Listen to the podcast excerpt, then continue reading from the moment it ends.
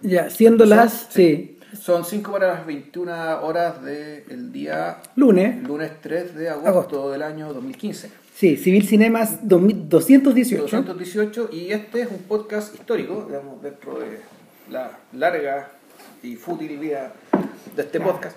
Y la lenta vida de esta podcast. Claro, eh, es que por primera vez eh, vamos a hacer un podcast con un realizador para comentar su película, para hablar de su película. Y de otras cosas Y también. otras cosas más, digamos, si, que sea, seguro va a ocurrir. Ah, y sí. en este caso, bueno, vamos... Estamos hablando de cine antiguo, no sé cómo llegamos a ese tema. Sí. Pero en el, en el prólogo de esto, digamos. Claro, y- para los que conozcan esa voz, estamos con Fuguet. Está con Alberto Fuguet para hablar de su película Invierno. Claro. Que fue. que estuvo. ¿Está en los cines? No, ya no está en los cines, estuvo. Pero es que va a estar y va, va a entrar y va a salir, yo creo que durante todo el semestre. Sí, lo que pasa es que parte del asunto del, del podcast también tiene como de utilidad pública, es decir, No, utilidad ve- ve- pública. Vea la, peli- vea la película. no, hoy me confirmaron que se va a dar todos los sábados, las funciones en las tres partes, los sábados en el cine Club Radicales, De una. de una, de 4 a 9. Y O a veces con tratan- alguna pausa para el baño, que sea, ¿no? No, O sea, por la pauta natural que tiene la película. Ya, claro, ya. Claro. Y ahí, ahí creo que además ofrecen como es medio bar, restaurante, Sí, pues te ofrecen cosas y todo. Te podía ir la, la versión alternativa de las cabritas, digamos, ¿no? Claro. Sí, sí, sí, sí. Ya. Claro, la versión siglo XXI de la sala espacio Y además aquí van a darla también los martes y los jueves, la 2 y la, la 1 y 2 y los jueves la 3. ¿Quién es? Radical. El mismo Sí, Radical se ha vuelto un super aliado, así que. Claro, a y después- de agosto vamos a continuar ahí. Y después, bueno, eventualmente se verá qué pasa. Bueno, también estuviste, también estuviste un rato en el Cineplanet, también estuviste en la Cineteca. Sí, y estuvimos. ¿Estuviste en los trapeces? ¿Estuviste y aquí en el...? Estrenamos en Cineplanet. En- en el Planet acá, Estrenamos- La primer día de estreno dieron las tres partes. Como sin avisar, de una función como extraña. Como aquellos que llegaron se encontraron con la película entera. Claro. Y el acuerdo era la 1, yo quería tratar de que convencerlo que era mejor dar la- las tres, pero al final un acuerdo, un acuerdo y se dio la 1. Ya. Y no fue mejor de lo esperado, porque en realidad yo siento que estábamos un poco engañando al público, Ya. en el sentido que estábamos dando un tercio de la película, No, al pero- precio de uno, digamos. Claro. bueno, no sé, o sea, igual era por metraje, supongo que... Los que Fueron duró a- dos semanas, duró dos semanas, sí, en, lo- en la de esa, Ya. creo que en los trapenses, creo. Creo que los trapeces. pero es Cine Pues- Planet de, de ahí arriba. Ya. Y acá, acá en En Costanera. Costanera, sí. claro. Yo quería ir a regiones, pero no alcanzamos. Ya. Fuiste al paraíso, sí. Al Paraíso Claro. se dio dos veces entera en, en el gran eso, un ciclo que tienen unos, unos ¿cómo podría decirlo? Son como son como unos guerrilleros. exacto, eso es. Son como cuatro eh, Es una célula, eh. Es una célula del Claro. frente y, han logrado realmente hacer cosas increíbles. Y Sí, tienen su la gente de Insomnio. y tienen, ah, y van, los de Insomnia, Cine Club Alternativo de Cine. Ya. También se fui a Concepción, a la delantera, a un festival del Bio Bio, sí, eso. Y en algún momento llegar a Cinepata. Para que Ah, la pueda ver la gente que nos escucha. Sí. O sea, Bueno, tam- también aunque no- hay gente que nos escucha fuera de Chile también. Ya. ¿Sí? No- no- de Ah, bueno, se dio en sí. Buenos Aires, Ah, sí, en Bafisi. Bafisi, Sí. y en, en un Lima Independiente se dio de una, Ya. y por ahí. Ya, bueno, el punto es que. Pero sí, espero que vaya a la red pronto. Pero va a ir a la red, entonces, para la, la gente que nos está escuchando, digamos, y que está fuera de Chile, eso está- se, se va a poder ver, La, eventualmente. la gente que te ha leído, eh, está, la gente que te ha leído seguramente se ha topado con una declaración que en realidad prefiero, prefiero preguntártela ahora para, para, dejar, para dejar el camino despejado para otra. Ya. Para, para, Oye, no pero para otra gracias por invitación. Ah, Estoy, por favor. estoy No, por favor, no. nervioso y si me quedo callado es porque... Gracias a ti por venir. No, no, me parece, me parece que esto realmente es como ganarse un poco el Oscar acá, local. Además ser el primer director. No, de verdad, felicitaciones, yo que sé de este Me mundo. estáis comprando con la academia, luego como un insulto, pero bueno. No, no, me como... Siento como que puedo jubilar tranquilo y esto es un honor y... Oye, gracias. Felicitaciones por lo que han hecho con Cibercinema. Yo que algo sé de esto, de hacer como sitios web y cosas, me parece que es un... ¿cuánto- ¿Qué número era?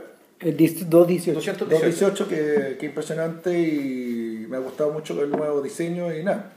Envidiable, me parece que también ustedes son guerrilleros también y, y por ahí va. el Bueno, mundo. y la pregunta es, eh, en el fondo el elefante en la pieza, po, tú dijiste que no, iba- no ibas a volver a hacer películas por ahora. Sí.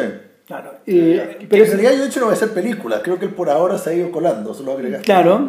O yo después, porque me, cuando te, te tiran la pistola en la claro, cara. pero ¿cómo no? Claro. Claro. ¿Y por qué? ¿Por qué no? Claro, o es una etapa que se cerró o... Es que yo te haría la pregunta de vuelta, ¿por qué no?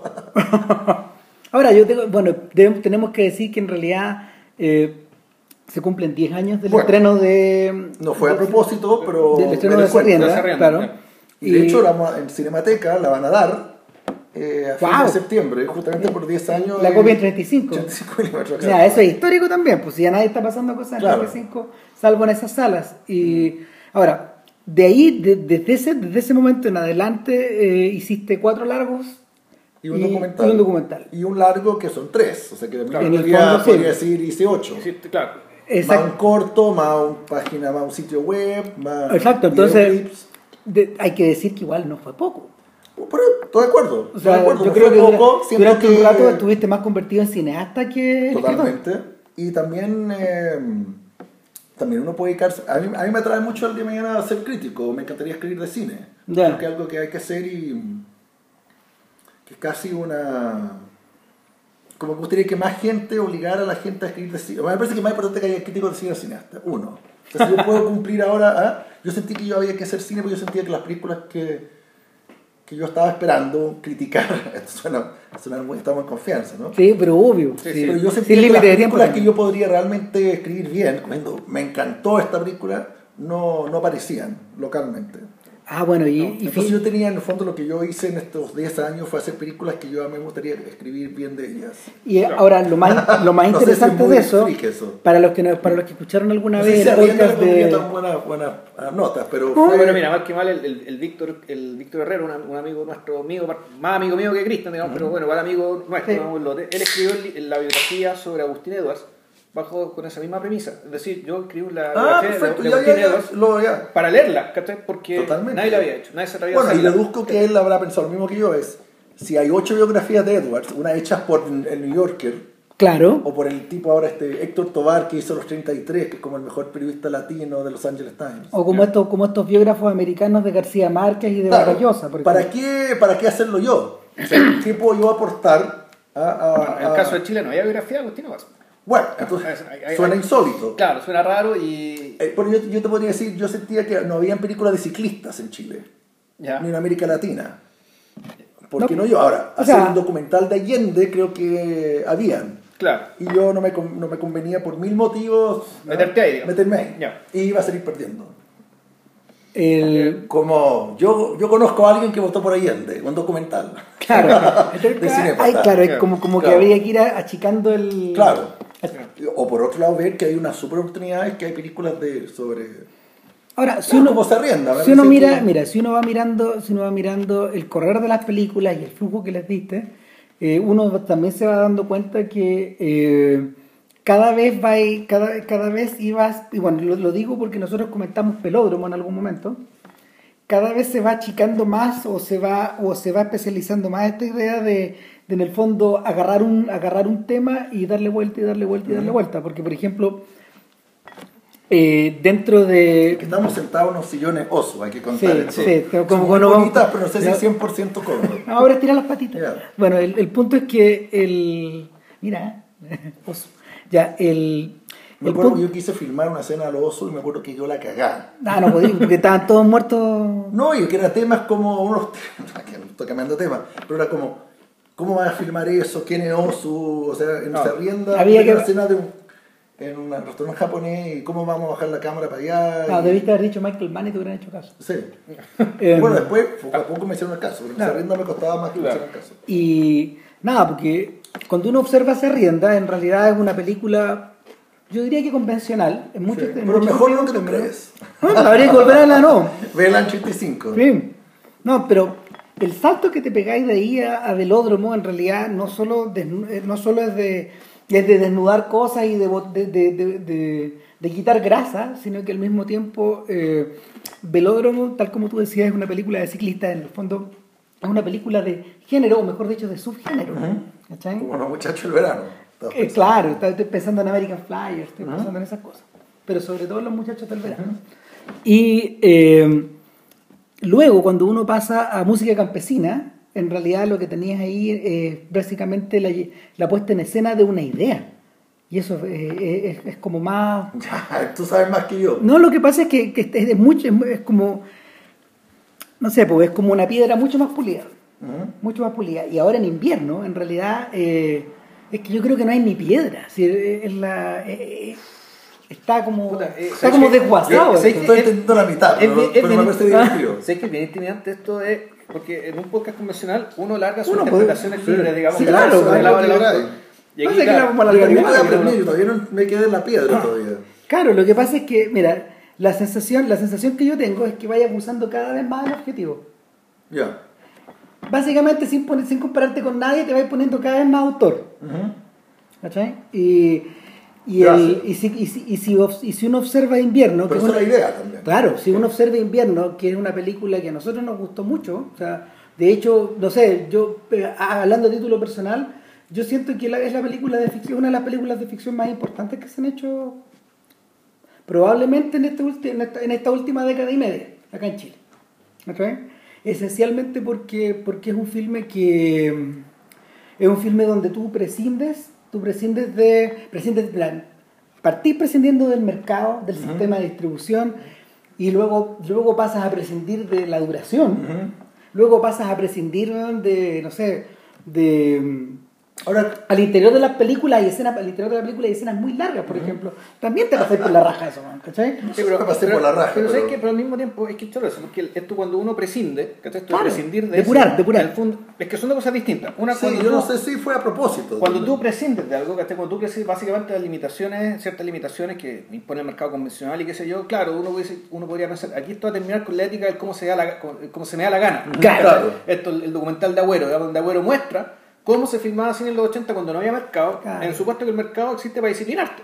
Por el fondo el mercado te da libertad, pero en realidad lo que hace el mercado es obligarte a seguir ciertas reglas. ¿cachai? Totalmente, eso la- yo me di cuenta. pero el punto está en que el- la película, pese a que prescinde de todas estas cosas, el resultado no es un como me da la gana. No. Me parece que es una película que dentro de todo eh, es- sigue su propia disciplina, sigue su propio objetivo. Y efectivamente me da la impresión de que tú, tú dices, bien, eh, Alberto como que se va, se va acotando el tema, acotando el tema, pero en invierno me da la impresión de que el tema es mucho más grande. ¿cachai? Y tiene un alcance mucho mayor, digamos, que las otras dos películas. Bueno, ahora con esto obviamente tengo que retirarme. Corro solo, solo correría riesgo Solo de- de correría, caer. solo correría el riesgo de correr contra invierno. digamos. Claro. Claro, este es como tu, es como tu Out One, esa película de 13 horas de, de Jack Rivet, donde en el fondo lo que, bueno, O quizás tendría que pasar harta- alguna agua bajo el río. Claro, lo que le pasó a Rivet es que en el fondo este gallo disponía el año 71. Mira, Rivet en esa época él no tenía prácticamente audiencia. Ya. Había, el amor fu había pasado colada, como me da la. Ya. nadie la vio. Entonces lo que, lo que sí dispuso este tipo fue un montón de material en 16 milímetros, fue un encargo de probablemente de alguna televisión de rellenar espacio. Entonces lo que hizo, eh, les vendió una, la idea de una serie sobre una, del montaje de una obra de teatro. Ya. Pero filmó 13 horas, pues, de, filmó 13 horas como de, de un material que en realidad no puedes reducir a una película. Y, y, y aún así él lo redujo a una película como de 5 horas y media también. Out Ya. One Spectre. Y, y finalmente lo que ocurre ahí es que eh, Rivet se encontró a sí mismo Ya.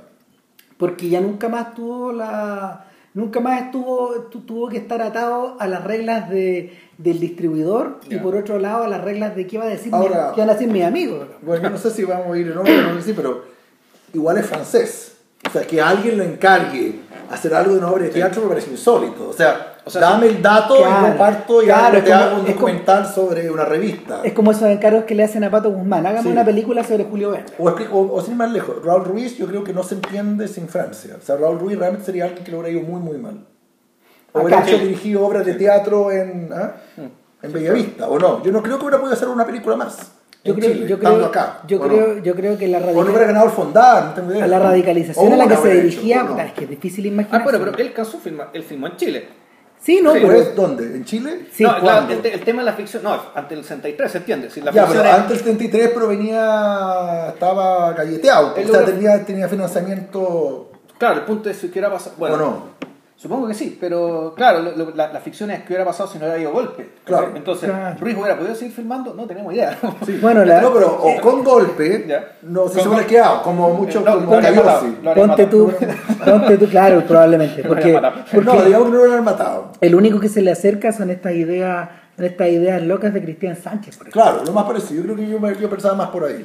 Claro, que, que Cristian Sánchez dirigió sus películas de alguna manera como en una especie A de... escondidas o.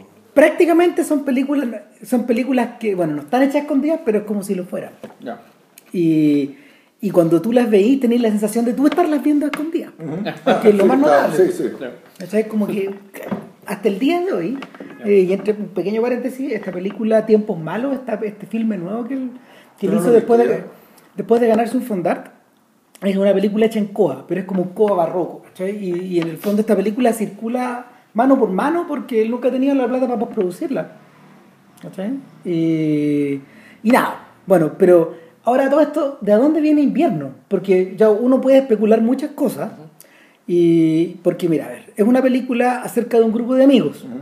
Es una película eh, acerca de un escritor también.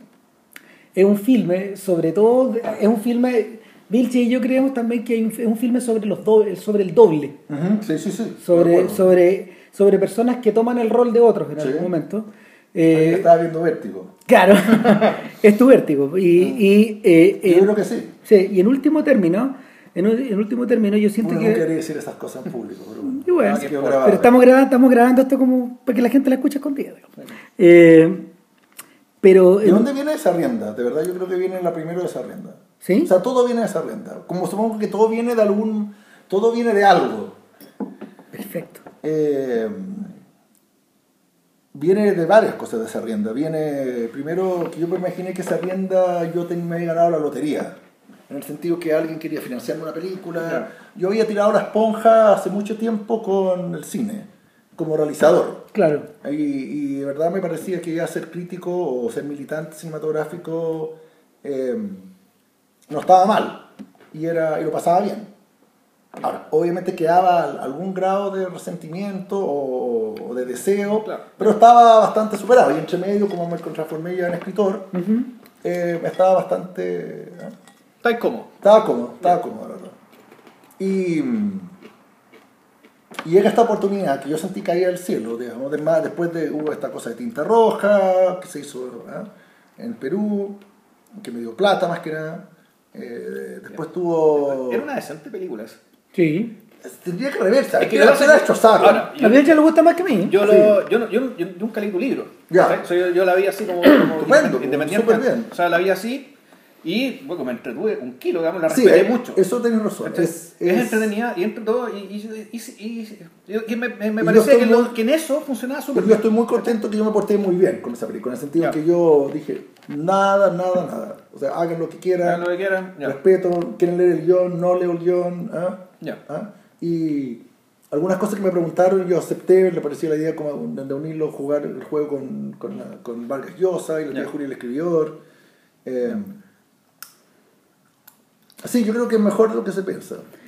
Además era un Lombardi que en ese momento está al tope de su juego. Sí, yo igual creo que, que puede hecho, yo siempre imaginaba que la película puede haber sido, si hubiera sido chilena, yo jamás la hubiera filmado yo, porque siento que no hubiera, no me hubiera sentido cómodo, a pesar de que me sentí muy cómodo no? escribiéndola. ¿Por qué no? Eh, buena pregunta, me parece que era más como un mundo como de Justiniano o, o un Tarantino que yo no conocía, o, o quizás por los actores, no hubieran sido actores que hubiera tenido que trabajar como grandes, como, como grandes próceres, como no sé, como, ¿quién es el prócer? Como aquí no- De repente, Nelson Villagra, como sé, tú lo gente que así, como me imagino a Lucho Larcón del periodista. O Lucho Alarcón, Claro, exactamente. sí. Pero igual, a lo mejor por traumas míos, inseguridades mías, yo sentía como que, que nadie me hubiera, me hubiera hecho caso. A lo mejor O sea, hubiera- nunca- primero, yo nunca hubiera filmado yo, pero. A lo mejor me hubiera que- funcionado como miniserie. sí. O a lo mejor algún día alguien nos puede hacer caso. pregunta- pregunta, pero yo ¿por me imaginaba que sin tinta roja, yo siempre pensé que era el más cinematográfico. Yo escribí el guion, porque en fondo hice el, el libro, se parece mucho más a un guion, está escrito como en una, una cámara. Y yo siempre la escribí como así, como en secreto, como que entregando un guion para que alguien lo filme. Yo Ya. pensaba que podía funcionar, que había una historia, que había Ya. altos temas, y como... Entonces, el subproducto, Cristian- la novela es subproducto, entonces, por decirlo así. Sí, Ya. Totalmente. Eh, sobre todo la- como está narrado, está narrado realmente como Con la cámara mira para allá. con razón- con mayor razón que estar filmado en parece- días de julio, tenía que estar en, la calle Bandera y todo Sí, eso. en un mundo que yo siento que yo voy a hacerme cargo más como escritor que, ¿Qué que visualmente. Yo siento que me, me hallo más en Providencia. Ya. Ahora quizás lo puedo haber hecho bien. Ya, pero es una razón particular Ahora de, yo tiendo a no filmarme, yo tiendo la idea Ya. de no filmarme a mí mismo. Es que esa es mi pregunta. Si esa es una comodidad que venía de la película, solamente de la película y su particularidad, o una, un pie forzado tuyo, digamos, ¿De de, no filmar, de no filmar aquello que tú mismo escribiste como novelista. como No, autor. eso es un pie forzado que algún día lo puedo romper o Ya. ahora como no voy a filmar más. Pero me pareció que era una buena idea. Ya. que era una buena idea. O sea, viendo, viendo los errores que han cometido otros, Norman Mailer, o sea, creo que Norman Mailer puede haber hecho mucho mejor. Él es el epítome del Claro, cineasta. o, que- o Paul Auster, o sea, ¿para se qué, fue de rock. ¿para qué cuando hay tantos temas de Smoke no era tan mala. ¿Ah? Smoke no era mala. No, no Bueno, estoy de acuerdo, pero me parece que ay, también uno tiene tantas horas en la vida. Ya. Claro. O sea, prefiero costo volver- oportunidad, ya, ok. Claro, Ya. prefiero adaptar ¿ah? un, un libro de cualquier libro que está en el mercado. Ya. Claro. Pero sí pensaba, reconozco, ya que estaba hablando del tema, eh, que Tinta Roja yo me imaginé que podía ser eh, adaptado acá. Nunca me imaginé que fuera adaptado en Perú. Bueno, cayó, eh, cayó redondo porque en realidad el periodismo rojo allá es Sí. alto más cochino que el de acá. porque, o sea, Exactamente. O sea, hay, ahí hay como cinco cosas peores que la cuarta, ¿cachai? Y mucho peores, ¿cachai? Hacia abajo, hacia. Estando en Sí, Perú, sí, te caigamos, te periodismo, el caigamos. periodismo chicha, como se llama. Así, uy, mamá, cuando yo fui para allá, bueno, yo no, lo podía creer. Y- o y sea, que no- el que- bocón era como el elegante. Que no, que no te quepa duda que ahora debe estar peor. Sí. En el- No quiero saberlo. No. Para Yo poder creo- sobrevivir. Yo creo que Tinta Roja hoy, si se si hiciera un remake, se debería que llamarse Tinta Rosa. La Claro. Claro, y tendría que ser alguien como que entra a una a SQP, ya sea en Perú o en Chile o donde sea. Pero funcionaría más si fuera mujer, creo yo. Claro, y funcionaría, o, o quién sabe, ¿ah? pero sería así como cubrir, cubrir los 33. Claro, ese O sea, ¿viste, sería. la- la- ¿Viste que fue la noticia ayer? No, pero una fin- gala finalmente- como de nueve horas, duraba más creo que la premier que la película. Exacto, la entrada, la entrada de la, Sí. la entrada de las estrellas duró más que el, Algo que no se hacía en duró- los años duró- duró 50, más que la película, yo creo que dura hasta más que el rescate. Claro, algo que... O sea, claro, aquí se hacen galas y de forma roja por el Festival de Viña y por alguna que otra wea más. digamos. Ahora- la película creo que no, claro, no ocurría hace... Y Tinta Roja se escribió, ahora que lo pienso, lo hice, quizás por eso yo también nunca se me ha ocurrido filmarla, porque yo la hice más bien para demostrar que yo podía escribir de otra manera. Ya. Fue más mi, una especie como de... de De demostrarte a ti mismo. sí, no, no, a mí no, porque yo sabía. Ah, ya, ok. Era demostrarle a los demás que si yo escribía como yo escribiera porque yo quería, no porque no podía hacer otra cosa. Mm. Entonces era como... Es parecido a lo que hizo este... Es como de repente hacer un western, que sabes como un western de Blake Edwards. Yo puedo, si yo quiero hacer la pantera rosa porque es lo que me, se me da. Sí, sí, sí. Es como tu tía Es Julia. un poco parecido a lo que hizo, ¿cómo se llama este muñeco? El Stephen, Stephen King, cuando escribía con seudónimo. para que en el fondo decía, no, bueno, tú ganas, tú, te da muy bien porque tus libros tienen Stephen King, digamos. Entonces, Richard tipo- Bachman. eh, Claro. Claro, escribía con otro nombre un poco para, sí, sí. Sí. para probarle a los otros. que ya no me pueden. Ahora, eh, Bueno, ahí llegamos a Rienda. exacto. Sí. Ah, bueno, y entre medio estuve, participé, y ahí me dieron ganas harto de dirigir, eh, pero no me correspondía, en, en un lugar de la noche. Y ahí tuve algunos, yo no, pero la película tuvo también un productor más grande que la vida, a pesar que yo encuentro que era muy chico en todo sentido de la palabra.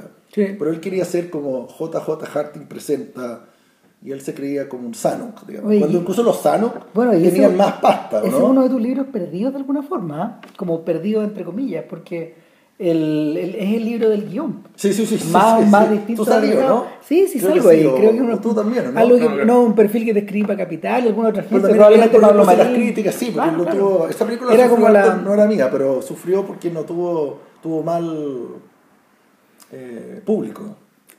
Es que llegó yo creo que en un momento... ¿Qué quiere decir eso? O sea, fue- bueno, fue- yo tengo dos ya. sesiones que yo hablo con cierta prensa o cierta crítica, creo que Cristian se puede salvar, pero incluso yo a veces le digo, usted, don Héctor, le puso tres estrellas al chacotero sentimental, algún día la historia lo Lo juzgará. Nah, Eh, yo soy muy de verdad que la historia debería juzgar. Y me parece que la historia, ahora que estamos en tema de volver a abrir la, la historia, me parece que algún día, obviamente hay temas mucho más importantes que este, pero abrir, abrir como a ciertos archivos cinéfilos. Ya. A mí me parece que fue un escándalo cómo se portó la crítica con el chacotero sentimental.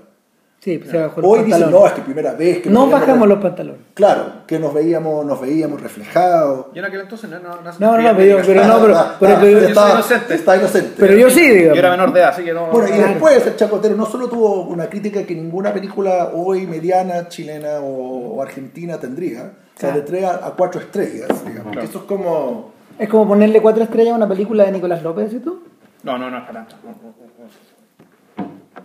Bueno, Por ejemplo. O sea, yo podría ponerle más, yo podría, yo podría defender a López. Claro, claro. me parece que es esta que película no merecía ni siquiera una. Parecía, ¿Cuánto tú le pones? O sea, yo le- la crítica al amante era estupenda. Era como, sea- esta película triunfó en Chile.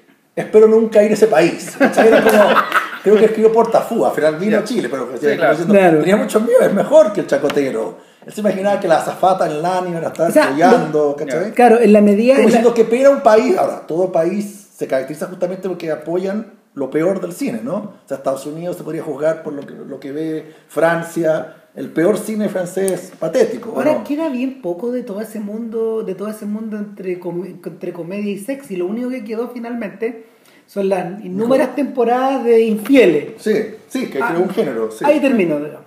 Ahí terminó eso, porque su apex, el momento como máximo fue sexo con amor. Entonces la crítica de En lugar de la noche, que es una película muy modesta y chica y de cámara, fue solo mil, que- creo que el número mucho mejor que los míos, digamos. solo 1800 personas entraron primera semana. Ya. claro. Y fue el 99.8% menos que lo que entró la primera semana del Chacotero. Entonces también la prensa ahí se puso a hablar como Variety. Ya. Mm, Lo que pasa es que la. Además, además. Esto es muy resentido. Puede ser, pero Ah. que además coincidió en un momento en que los números eran importantes en el cine chileno. Ya, pero Cristian, yo estoy- que los Sí. números no deberían ser importantes nunca. O Obviamente mejor dicho, no. depende, la, depende la, el, el... ¿Cómo se dice? El son- medio, el medio en que trabajas. Si trabajas para Hollywood Reporter, creo que es más importante los números que para Claro. Ahora, en la medida que tú ves. ¿A ti con- te gusta la de Michael Mann? La Sí. última, No. ¿no? Ya, pero no podéis juzgarla por los números. No, para No, nada. para- para Y nada. además, si, no le, si le va mal, Da lo es porque mismo. Michael Mann tenía claro que Sí. no podía arrasar con, Te- con que- los números. Ahora, el, pero lo que iba yo es que es posible, y a lo mejor no sé, estoy, estoy estirando el chicle quizás, pero es posible que esa película se adelantó a esta ola medio intimista que vino después, ¿no?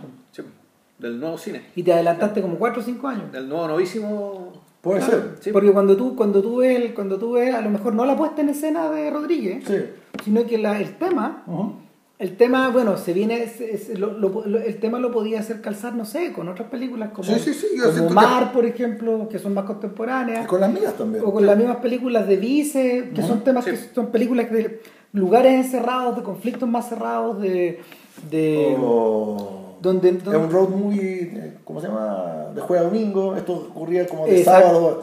no, la Exactamente. era- era de- una- como- claro, unidad- Esto fue como de viernes a domingo la, claro, la mía. Claro. No es la mía, pero... pero yo creo que por ahí. Yo aprendí mucho a mí, yo tuve mucho acceso a los actores y aprendí mucho de Sí, tú de te, actores. te diste, yo me acuerdo que te diste hartas vueltas en ese tiempo Sí, por sí, sí, set, sí, sí, por sí, la sí, postproducción y todo. Y, y bueno, y en parte de ahí me imagino que también salió el protagonista de esa rienda, la idea de... Totalmente, porque además ya lo conocía al dedillo, sabía sus mañas y sabía que era mejor escribir, no tratando de cambiarlo, sino asumir su, su, su falencia y su, y su virtud. Claro, bueno, esa película la coescribiste, la coescribiste con Ortega, Así es. así con. Francisco Ortega, que es un amigo de este podcast. El doctor de logia, Claro. por si les Portada de la revista- portada, de, la revista del sábado es un Hoy, hoy el mundo de Ortega nosotros solo vivimos en él. ¿no? Claro, claro. bueno, es tan así que, le que hoy día puse en Facebook que le habían clonado la tarjeta en Dinamarca. y él nunca estaba ahí, imagínate. A ese nivel aún. es, a ese, aún, a ese- Seguro que la ir bien en Dinamarca. a ese nivel es el mundo de Ortega. Pero en fin. Pero eh, nada, en esa rienda básicamente había un también un productor y mm, yo sentí que, que había un montón de cosas que se me quedaron guardadas, digamos, ciertos traumas que ayudaron después a, sobre todo llegaron a invierno. Por ejemplo, la duración. Yo me acuerdo un día yo Te estaba, quedaste corto. Yo estaba, sí, yo estaba rodando, incluso yo tenía miedo incluso de metraje, de filmar. Digo yo, eh, ¿qué pasa si no deberíamos tener uno- uno- unos latones más por si acá? Y me dice, yo estaba pleno rodando una escena que yo sentía que era importante. Bueno, supongo que toda la escena era importante, Sí. pero yo tenía, estaba con las 10 de la mañana, perfectamente recuerdo todo. Yo estaba debajo de un edificio, porque filmamos muy, mucho edificio. Y me dice, no, es que no, no, va, no va a haber ese problema. Pero ¿cómo sabe? Le digo yo, como yo nunca había dirigido una película, decía, a lo mejor el día de mañana vamos a tener 80 tomas de alguien abriendo una- un tarro de Coca-Cola. Claro. Digo, no, porque lee el contrato. ¿Qué contrato? O sea, si tú te pasas de tantos metrajes, tú vas preso. Te vas a estar. No, yo no hueo. Yo soy abogado y soy una persona seria. Leíste, y en ese Ahora, obviamente, yo creo que exageraba y nunca iba a caer preso. Claro, claro. Leíste pero la me parecía que era muy poco agradable hablar con alguien así, alguien que uno sentía que era como un socio de uno. Claro. ¿Ah? Lo mismo, yo estaba aterrado el primer día de rodaje, pensando en que los temas eran como, como ustedes. Como que, ah, ¿qué opino de la nueva película de Rivet? Entonces yo iba a tener que estar como no había Google, o Ya, claro. estaba... Todo era fútbol, o sea, el único, lo- los almuerzos eran muy poco cinéfilos. O sea, también para mí eso fue una... Tú te ríes, porque en ese momento yo lloraba por dentro. O sea, nadie le interesaba el cine. Me acuerdo en una comida rápidamente, un día de filmación de noche, eh, había que... No, simplemente se fue a carretear y yo fui para tratar de... de- de- yo, no, yo sentí que nunca conquistaba el equipo. Ya. Que el equipo me, yo le parecía un wea, un excéntrico, un Bueno, freak, no un cinéfilo. Y cinéfilo era una palabra Peyorativa. peyorativa. De cuatro letras. De claro. cuatro letras, exactamente. El- Y ahí un día yo estaba, me acuerdo, perfectamente en una terraza eh, abierta, era verano, pues, se podía estar afuera en una terraza, y en el living estaban hablando y empezaron a hablar, y yo sintiéndome es como botado, solo en el mundo, 5 de la mañana, no sé si irme o no, porque estábamos filmando en un jumbo, Está ahí como que Charlie no habían, abierto, no habían abierto un jumbo en la dehesa hasta las cierta hora que habían filmado con Diego Casanueva. Y terminamos en la casa de alguien, no me acuerdo de quién. Y la gente empezó, habían tomado o fumar pito, y decían, ¿cuál es la mejor película que han trabajado? Y yo como, yo esperando decir, bueno, todavía esta, todavía no teníamos una semana de rodaje o dos. Y de repente era comida, sexo, o sea, ¿quién hubo donde más hubo affairs? Que esto es como, ¿cachai? O dónde hubo mejor lasaña, ¿te acordás? Claro. Que la de Cayosi siempre teníamos un catering increíble. Y yo ahí yo terminé, yo, a mí me faltó poco por lanzarme a, ah, del balcón para abajo. Y ahí me acuerdo, salí, como vi a la segunda asistente, le dije, ¿me puedes llevar o no tomo un taxi? Es como... Bueno, pero me imagino o que sea, tú- faltó para que yo ya... Pero- yo habías vivido antes eso en las funciones privadas, porque las funciones privadas, no sé, no sé si las de... No, no, no Como crítico, dices tú. Porque tampoco se habla para nada de cine. Es que. Pues hablaba más, yo. Hasta la persona que menos sabía, sabía. Joblar, sabía. Tú sabías. Pero creo, creo que no encontramos tanto. No, o sea, A ver, ¿quién no sabía de cine? ¿Marina Sáez? no, todos saben algo. no, si todos Pero Marina Sáez No, sabía pero- la base. No, es que el tema no, no, es no estaban hablando de la weá. Lo que pasa es que, bueno, no sé, pues puede, puede ser que puta, la gente en su pega no habla de su pega, habla de otra weá porque está en la pega, Sí, claro, eso era. Ahora, mi punto es que Es como esa frase de The Player. O- o- Seamos decentes, no hablemos No de hablemos cine. de cine. Claro. O, o realmente, o incluso uno puede pensar ya, eh, ya, gente que trabaja en el cine pero no habla de cine porque en el fondo ya tiene estas. Si la- Claro. la, percepción es que esta gente está hablando, dejó de hablar de cine porque está, está más allá del cine o está más acá del cine. Sí, no, Entonces, es porque en realidad cine nunca le gustó, no sé, Ah. es como... Claro, se decía, el, el término que se usaba no era cine, creo que era audiovisual. El audiovisual. O sea, Claro. eran publicistas, claro. No, lo más probable No, es que, era así, era- que hayan también- participado No, yo estaba, yo me volví comerciales loco. que O sea, hay un momento que me volví realmente muy así como psicosomatizando. Eh, cuando empezaron después, el mismo Te productor. llenaste de espinillas. weón. Claro, el mismo eh, productor empezó a repartir, un día fue al rodaje, una cena en el Cerro Cristóbal, llegó con un tipo eh, peruano de Miami, Ah. que era como publicista y millonario, y venía a filmar una película, quería ver cómo funcionaba el equipo. Ah, ¿ah? Entonces yo me sentí invadido, violado, que alguien mirando como yo filmaba, oye, entonces había que filmar, porque querían hacer La Mujer de mi hermano, una película que Sí, se hizo claro, en Chile, con la mitad del equipo de mi película. Una mujer de mi hermano. uh, Pero finalmente dramón hicieron. a partir de la película de Bailey, de una novela. sí. Sí, donde actúa una niña uruguaya, ¿no? Muy Mexicana, bonita. uruguaya. Sí, Bárbara, Bárbara Mori, todavía Vino, to- todo el mundo. Sí. Pero Vilches. O sea, no había nadie chileno, creo, No. excepto Beto Cueva. Yo nunca vi la película, hermano, ¿cachai? Si, pero sí me acordaba Pero porque sí, esa sí, cuestión sí. la estaban dando cuando Creo yo que, criticaba. pero yo la odiaba porque yo ya antes de que yo terminara de rodar, ya mi equipo, la mitad de mi equipo hablaba y decía, puta, va a haber mejor comida en esa película, va a haber, puta, va a ir Ya. Bárbara Mori, Claro. va a haber mejor ropa, va a haber mejor, vamos a filmar todo en una casa increíble Claro. que creo que daba et- en, et- cerca de Melipilla. Estaba con el personaje de Nopo, weón, ¿cachai? Que está en medio de la campaña del no y el weón ya estaba pensando en Bella y Audaces. ¿ya? Claro. Ya. ya. Y nada, entonces me acuerdo que hay cosas que entrando en la mesa del montaje eh, era como ya, la escena más difícil de filmar de esa rienda quizás fue un recital de Nicole. No la más difícil, pero entre la más difícil, junto con Ya. el cumpleaños de Sano Cruzco en el museo. Ya. Y de repente te dicen, oye, esta la vamos a cortar, ¿no? O sea, ni siquiera había posibilidades de explorarlo. Porque ya sabíamos que teníamos mucho metraje y que teníamos que tener 110 y la película, que las que, estadística, las películas de 110 minutos son las que más ganan dinero. Las Porque son las que tienen mayor cantidad de funciones. Exacto, las películas chilenas que mejor la han ido han durado 98, o sea, estadísticas que yo no sé de dónde sacaban. ¿Cuántas películas chilenas realmente la ha ido bien? Pero parece que la mayoría han tenido 98 Pero están minutos. pensando en circo chamorro, digamos, en esas Sí, cosas no, ¿no? sí. Ayúdame no. usted, compadre, No, no. Oh, y otras, supongo. El Eh, puro de González, pero un clásico. Ah, bueno, pero, y pero- nada, yo creo que a lo mejor la película quedó mucho mejor. Lo que era a lo mejor el montaje corte mío, que se hubiera durado 140 minutos, y a lo mejor hubiera sido una exageración.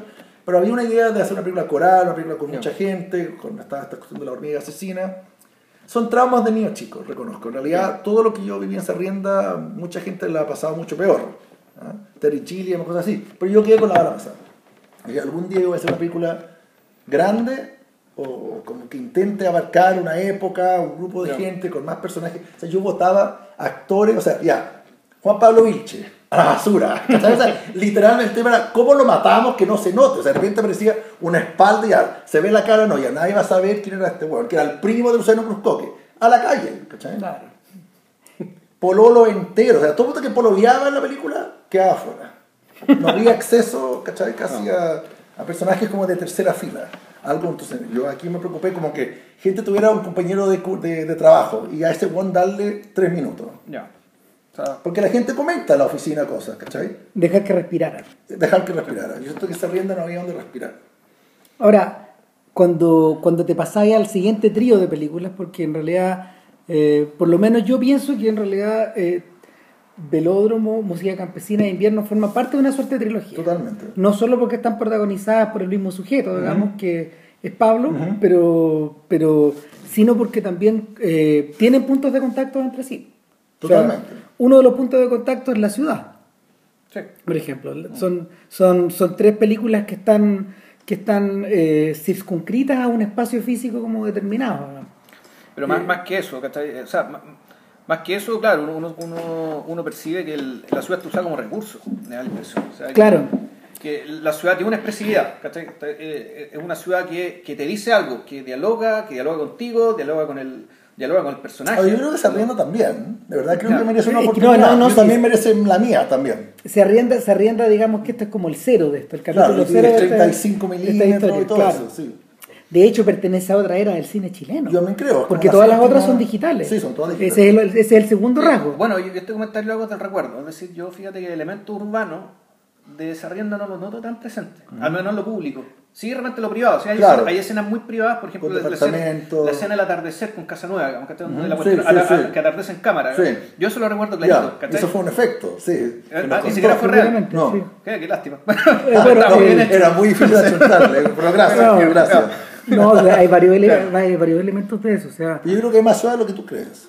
el- Puede ser. hay más. De hecho, no sé, po, si tú me preguntas. también tuvo mala, mala Sarrienda fue, también fue, se estrenó en el mismo Festival de Valdivia tres películas y fue la, lejos la que perdió. Es que probablemente era la que menos se parecía a las otras también. También, también. Y quizá era la más conservadora, quizá. También ¿Puede era la primera. Sí. Y yo no había estudiado cine ni nada. Eh, Sí, de esa rienda, eh, de, de esa rienda, esa escena en que el, el tipo está en un McDonald's Sí. con, con un, con, con un, Con un amigo. con un amigo Sí. divorciado y cabrón Sí. chico, y de repente, sí, ahora me acuerdo, Sí. pero me tuviste que acordar, claro, que la ciudad empieza, la- como que la ciudad empieza a hablar. Claro. Entonces la ciudad empieza a convertirse en un, en un- espacio súper amenazante. así es como este- que los domingos son atroces. y que este personaje se da cuenta que en su situación, el lugar en el que vive es un lugar realmente terrible, pero al mismo tiempo terrible para estar. O sea, él es una persona que tiene suerte, pero puede no tenerla mañana, Sí. ¿cachai? Porque hay gente que lo pasa realmente mal. O sea, al fondo, la- hay una mirada de la ciudad súper lúgubre, ¿cachai? A, a partir, a partir de ahí. Y eso, y al solo pensar en eso, hace que el personaje ya empiece a gatillar cierta... Y yo me acuerdo que esa escena se Sí. hizo, eh, especialmente después la musicalizamos con genio, con música clásica y música oscura. Sí, sí me acuerdo. Porque también era como que McDonald's supuestamente era mi lugar donde yo debía haber hecho una comedia musical. Cuando yo decía, oye, los musica- no, McDonald's pueden ser tan atroces como un bar, Entonces el hecho que sea colorido, digamos, no, no, no, No, no agrega nada. Digamos, que exacto. no- aunque haya una receta secreta para el McDonald's, para el Big Mac. Bueno, y ese es el otro, ese es el otro detalle que, que también quería agregar eh, que lo que caracteriza a tu cine y a las películas es que en realidad son harto menos pop de lo que parece que fueras tú en, en la percepción en la percepción popular del El cliché. claro en el cliché un cliché. o sea, Entre que- tu versión en tu versión en cliché son mucho menos pop o, o di- yo diría que casi anti pop Pero, ¿qué, cuándo, No sé, ¿tú, no sé. cuándo, tú, tú cuándo fuiste realmente pop? Yo, diría es que ese es el, esa o es la sea, pregunta la- no yo creo que no Nunca, nunca, sea, yo creo que no sido. DJ, digamos. O sea, no, y ese no es el punto. El punto es que el, cuando tú ya mala onda, ¿cachai? Como yo, leí, yo leí viejo ese libro, ¿cachai? Y yo digo, este es un libro que no tiene, no tiene nada de pop, nada, nada de pop, nada de ligereza, nada de banalidad, Sí, ¿cachai? no sé lo que significa pop también. O sea, pop, puta, a ver. A lo mejor está mal interpretado. sí. Puede ser. Para mí, para mí lo que es cultura, básicamente la cultura pop es una cultura que está generada en el consumo de productos culturales Y en el orientados momento. A lograr atractivo sexual. Perfecto. O sea, la gente, Deseo. la gente consume ciertas cosas para volverse atractiva. Ya. Entonces, el pop deseo. Es eso, ¿cachai? El, el pop es mostrarte weas para que tú las consumas y eso te haga cool, ¿cachai? Te ponga cool, bueno, la palabra, palabra de mierda, vamos, que detesto absolutamente, profundamente. Y que yo quizá he usado más de la cuenta, reconozco. Pero es que, es que Sí. pop, eh, igual, es un, igual pop es un puta. También termina adquiriendo también polisemia. Ah, yo sentía que pop siempre cosas, para mí ¿cachai? también era popular. Por ejemplo, a mí la escena que yo más recuerdo y la que más recuerda la gente era Luciano Cruzcoque andando en micro solo, pre-Transantiago. Y me parecía que eso era pop. Que, lo, que, lo, que el cliché era que él anduviera solo en un Ferrari, a lo Michael Mann, que también da las ganas de. De, de poder filmarlo. Porque, además, Es que lo que pasa es que es raro, porque... porque nadie anda en Ferrari en Santiago. Claro, pero al mismo tiempo, ¿qué tiene de pop alguien andando en micro? Ahí lo pop sería la figura ¿cachai? de Luciano Cruzcoque por ser Luciano Cruzcoque, pero alguien andando en micro con cara de loco, "Weón, me quiero morir, ¿cachai? O, Sí. "Weón, esta ciudad es atroz, weón", o eh, estoy solo, ¿cachai? Sí. Eso, puta, no- eso en general no tiene nada de pop, creo yo, digamos, ¿cachai? Porque uno no... El pop es parte de la base de la Sí. identificación con alguien que No, yo lo posición- sentía que era pop en el sentido que yo quería hacer algo que todo el mundo podía identificarse. Mira, ¿sabéis qué? No, O En sea, el- que no era alguien andando en Ferrari Sí. o En el- caminando por eh, Zapallar. Sí. En ese Una sentido, noche de luna. En ese sentido, más pop, caen esas novelas que son Es como... que- más pop es tu escena del cerro. Tal vez mi problema con el pop es que mi, mi interpretación es demasiado restringida y el pop sale un poco más... Claro, pero no, no yo, pienso, yo pienso en la Ah. ligereza también, pero, pero por ejemplo yo sí considero que es más pop esa escena en el cerro con, con la actriz. Mira, Francisca Levín. Claro, porque, porque ahí hay un género. Ahí Claro, que es comedia romántica. Claro, ahí hay una referencia Sí. a algo y en el fondo esa peli- la película en ese momento se abre, a- se abre a ese mundo. Sí, sí, que es como antes del amanecer. Claro, ahora, ¿qué es lo que ocurre después? Eh, todas las furias que estaban, todas las furias que habitaban el personaje, ¿cómo se llamaba? Santiago, ¿no? El personaje Gastón. El personaje de, de, Gastón de Sarrienda. sí. Claro, eh, to- todas las furias que este tipo acumula se reflejan en las de los tres personajes Sí, sí, de los filmes que Sí. siguen, ¿cachai? Y, y en el fondo, no sé, po, le podríamos poner... Bueno, y además Sarrienda estaba mucho más asumido, eh, como la idea como tratar de ser una película incluso de género entera, que fuera una historia como de amor. Exactamente. O sea, usar como tratar de poder contar lo, lo que se quería contar, y eso lo hablamos con muchas personas, incluyendo, por supuesto, a por eso llamé a Ortega también, que era como pop, porque sentía que no podía irme solo con discursos como, porque yo quería hacer un ataque contra los compañeros de curso, la película era sobre eso. Que me parecía que todos mis compañeros de curso de universidad eran todos unos militantes de izquierda y todos estaban ahora en la Tú corcetación, tenías usaban nada, cosas así. Certain people I know. Cosas así, sí, sí, sí. Pero, pero además yo estaba como de verdad, yo quería contar eso el película se llama Se Arrienda. Sí. Como que yo sentía que el mundo, todo el mundo se había vendido y era la historia de, de este tipo que, que veía a sus compañeros ahora todo uno, uno... Bueno, y él un poco lo que le pasa a Cerda después.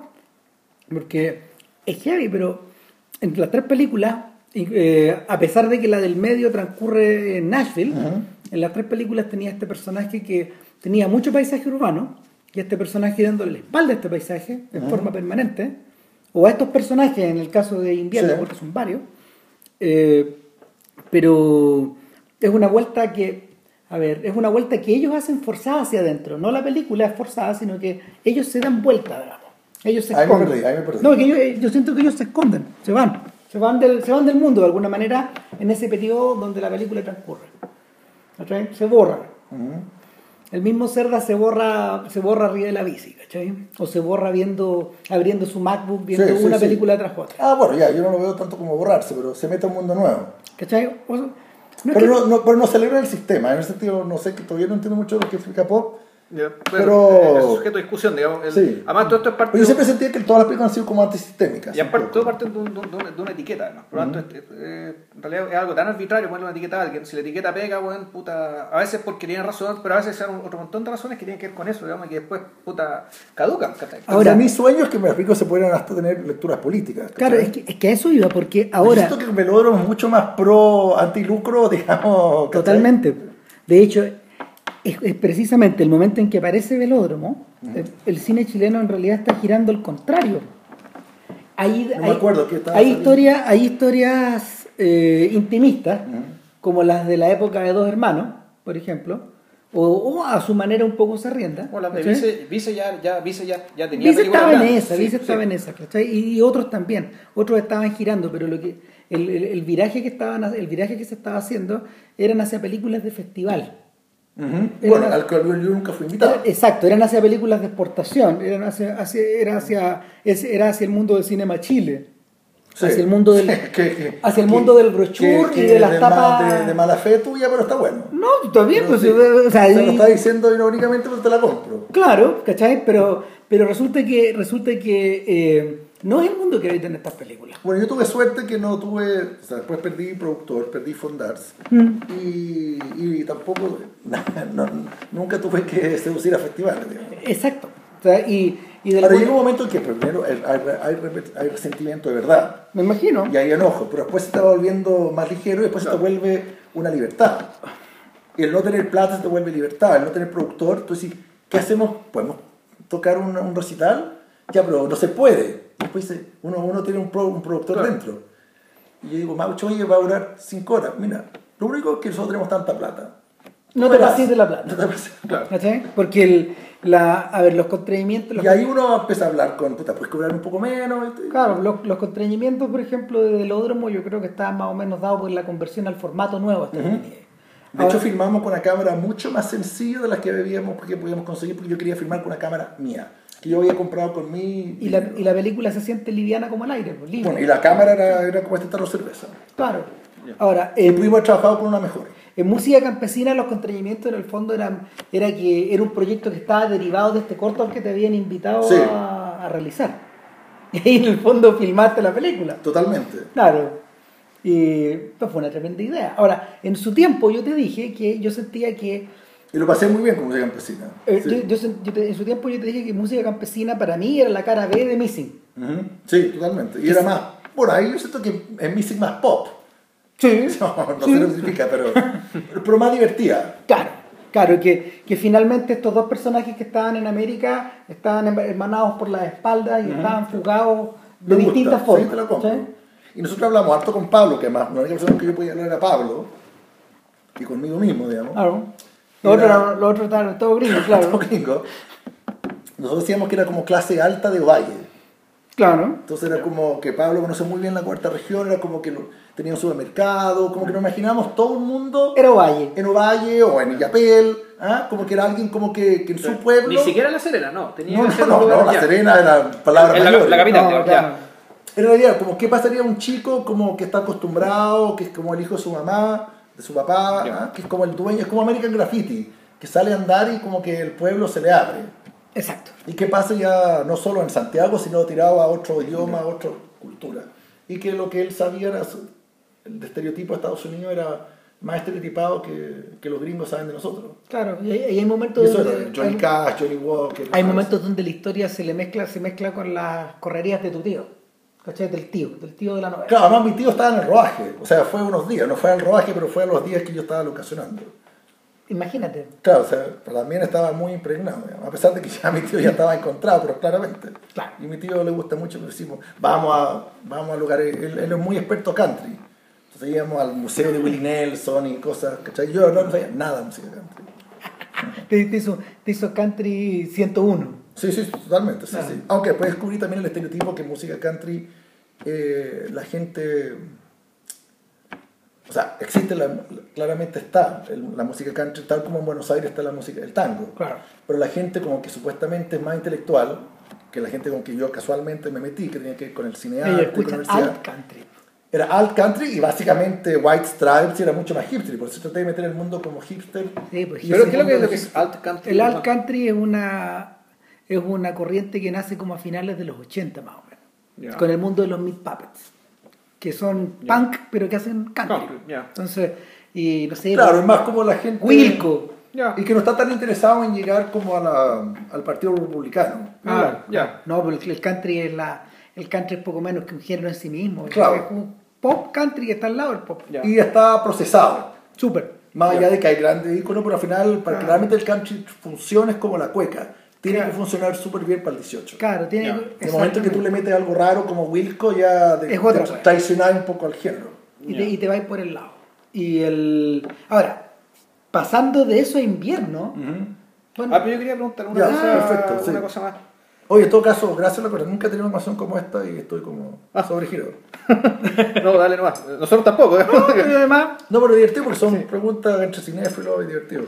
Sí, el, ¿tú alguna vez hablaste con tu tío respecto de... O sea, en realidad este- está como la pregunta esta de... ¿Por qué te fascina tanto la historia de tu tío? Y si e- esa fascinación es una fascinación que venía ya de, como del, del- del- del personaje mítico, llegó un momento en que también ya lo conociste y él y su forma de habitar y moverse en este mundo tan extraño, en la forma en que él lo hizo, eh, puta, te, te despertó algo. ¿A posterior? Sí, Es- claro que me despertó algo, me aburrió. Me latió y no me interesa poco y nada. Tu tío. Sí. No, no sé si mi tío. No, Sino que la vida que le, lo, lo que le tocó O sea, yo no puedo y- participar de esa. Ya. y ya no me parece nada atractivo. O sea, lo último que se cerró, eh, y de, de hecho nos lo pasamos también en Nashville, digamos, porque sentíamos que era el momento que la obsesión estaba, había mucho más, por así decirlo, energía. Pero el momento que la energía, la obsesión ¿Trabaja ya ahí? Ya. había terminado, por ejemplo, Carlos iba a algunas cosas con gente de la universidad y Carlos no podía razonarse, no podía hablar, no... Ya. no. Más allá de la música country que hicimos un par de tours digamos básicamente Carlos se sentía en un mundo que no pertenecía y yo sentía que yo estaba con alguien que no conocía del todo. Y que y Carlos sigue más o menos en eso digamos. O sea una de las grandes tristezas de Missing es que básicamente el, el que terminó ganando fui yo no él digamos. Ya. o sea el libro lo- le dio algún grado de, de seguridad en sí mismo pero muy poco ahora está conectado a la familia pero como vivía tan lejos de todo el mundo ¿Dónde está él ahora? Ahora está en, una, en estos lugares como que se inventaron, eh, camino a Las Vegas, en California, como donde Ya. hacen 108 grados, digamos, es como una comunidad desértica Sí. que se fundó a partir de, de- es como, se parece mucho a Travis de, de, de Paris, Texas. Ya. Ah, es, como una, es como una zona que partió, como de que llegó un conquistador a fundar la ciudad, fue fundado por, eh, ¿cómo se llama? Trailer Parks. ¿Cómo se llama eso? Casa Rodante. Casa Rodante, claro. ya. Y que poco a poco ahora hay, hay, hay, hay más infraestructura y ahora probablemente viven 120 mil personas o más, que hay un sorteo que no habría habido nadie ahí, pero fue fundado como por, también por gente parecida a él. Ya. O sea, nadie debería vivir ahí. O sea, además es casi... Es una historia, o sea, o son un Es lugar, como imposible vivir, además físicamente. es un O lugar sea, de paso creado por gente de paso. te- Exactamente. Bueno, buen punto. Apple lugar- Valley, California. Es como camino a Las Vegas. Middle of nowhere. Nadie para ahí. Ah, sí, excepto a mear o echar benzina. Y Claro. van adentro, pero viven, pero ahí te molesta y ahí no hay leyes, entre comillas. Hay leyes, pero Ya. Sí, bueno, es como estar y no estar. está, está, está. Sí, sí, sí, sí. Y te puedes morir y te enterras. No sé un lugar, pero desaparecer y Sí, tierra. sí. Sí, bueno, es Y como- es más barato porque no, no tiene la competencia de Las Vegas. Es como Travis, ¿te acordáis? Que, o o como el papá de Sam Shepard, del, del- del- de Crónicas de Motel. Sí, Pero sí, en- sí. En el fondo, en, esos libros, como que te hablan un poco de historias de gente que, que vive a no sé cuántos kilómetros del pueblo y a no sé cuántos kilómetros de, de la carretera y, y, y te los encontráis solo si te perdís, digamos. A mí me gustó mucho esa película cuando, como en el fondo, todo es un tema de traducción. Por eso es que es country music, música campesina, digamos, y ahí está el- Y ahí uno piensa inmediatamente, bueno, el country music es música campesina. Y la escena final pues, se trata de eso, precisamente. Este tipo va a cantar una canción de Pancho Flores del Campo. Claro. es decir, e- esto es country en Chile, pero Sí. esto, no tampoco es country. ¿cachai? Pero O sea, es, no- es no- pop. ah, no, ver, básicamente la- yo sabía. No, no ocupa el mismo lugar social. Yo no sabía- Ah, ¿cachai? O sea, el, el, el punto está en tratar de traducir lo intraducible. a ver. Y- yo y te el puedo fracaso contar cómo, que- lo, cómo lo hice yo. Ya. Yo sabía que yo no sabía nada de Nashville, nunca había ido, no conocía a nadie. Ya, O sea, averigüé de gente viajada y nadie conocía Nashville. ya. Está igual que Pablo Tazo, entonces. Bastante. Ya. Con la diferencia que yo sé inglés Ya. y después me di cuenta que tenía probablemente más prejuicios que Tazo. O sea, yo sabía más lo que imaginaba, racista, anti-Obama, distintas cosas. Y nunca imaginé que podía haber como un mundo más cultural, un mundo más hipster. Entonces dije yo, no puedo irme en pelota en pelota, no puedo irme. Entonces dije, Ya. tengo que tener un personaje, había hablé harto con Pablo y inventé esto como este chico, chico digamos, como chico de clase alta de Valle. Ya. Ese era como mi personaje. Y que tenga, que esté súper construido. Porque pasara lo que pasara en Nashville, lugar donde yo no había ido, además llegó el terremoto de acá, el 2010, y me, se me atrasó una semana. Todo, todo, porque Claro. no pude irme y tenía que regresarme igual, porque tenía visa, Ya. yo iba a visa profesor, tenía que volverme igual, si yo perdí una semana de postproducción. Ya. Pero me fui con el personaje súper construido. Y tenía el final. Ya. Y el final era, pasara lo que pasara, se casara, lo matara, no, si lo mataban no, no me servía, pero ocurriera lo que ocurriera, él sí iba a hacer cargo de, de aquello que uno en, localmente, y esto pues se puede pasar a libros, a la selección nacional, a pintura sería un poco no, exagerado, pero aquellos valores que localmente te dan vergüenza ajena, Ya. o te parezcan muy pop o muy, eh, muy poco intelectual, que fuera de contexto adquieren Ya. una epifanía, por así decirlo. O sea que eh, Campo Lindo, que aquí uno se puede reír a gritos, de, ah, por mil motivos, o de la puesta en escena de Pedro Las Flores que era en, con- en la tele con, Catalina Guerra, tú decís, como mal, mal, mal, afuera uno realmente escucha lo que está la letra y la melodía te resuena en tu ADN.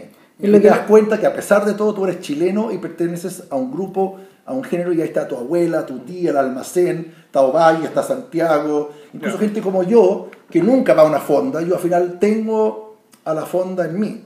Por último, mi rechazo a la fonda es mi chilenía. O sea, tú puedes dejar tu pueblo, pero tu pueblo nunca te deja a ti. Ese- Exactamente. ese es un proverbio Eso es. que, y claro, es muy americano sí. también. Y yo también creo que es chileno. Bueno, ese proverbio lo dijo Mirko Josic, que es croata. Entonces sí, uno podría decir que ese, ese, ese convencimiento es universal. O sea, o- Y la gente, en el- en- en- cuando ahí fui, que fuimos a muchos más festivales, en todos los países entendían que hay una canción, es como escuchar la, la comparsita Claro.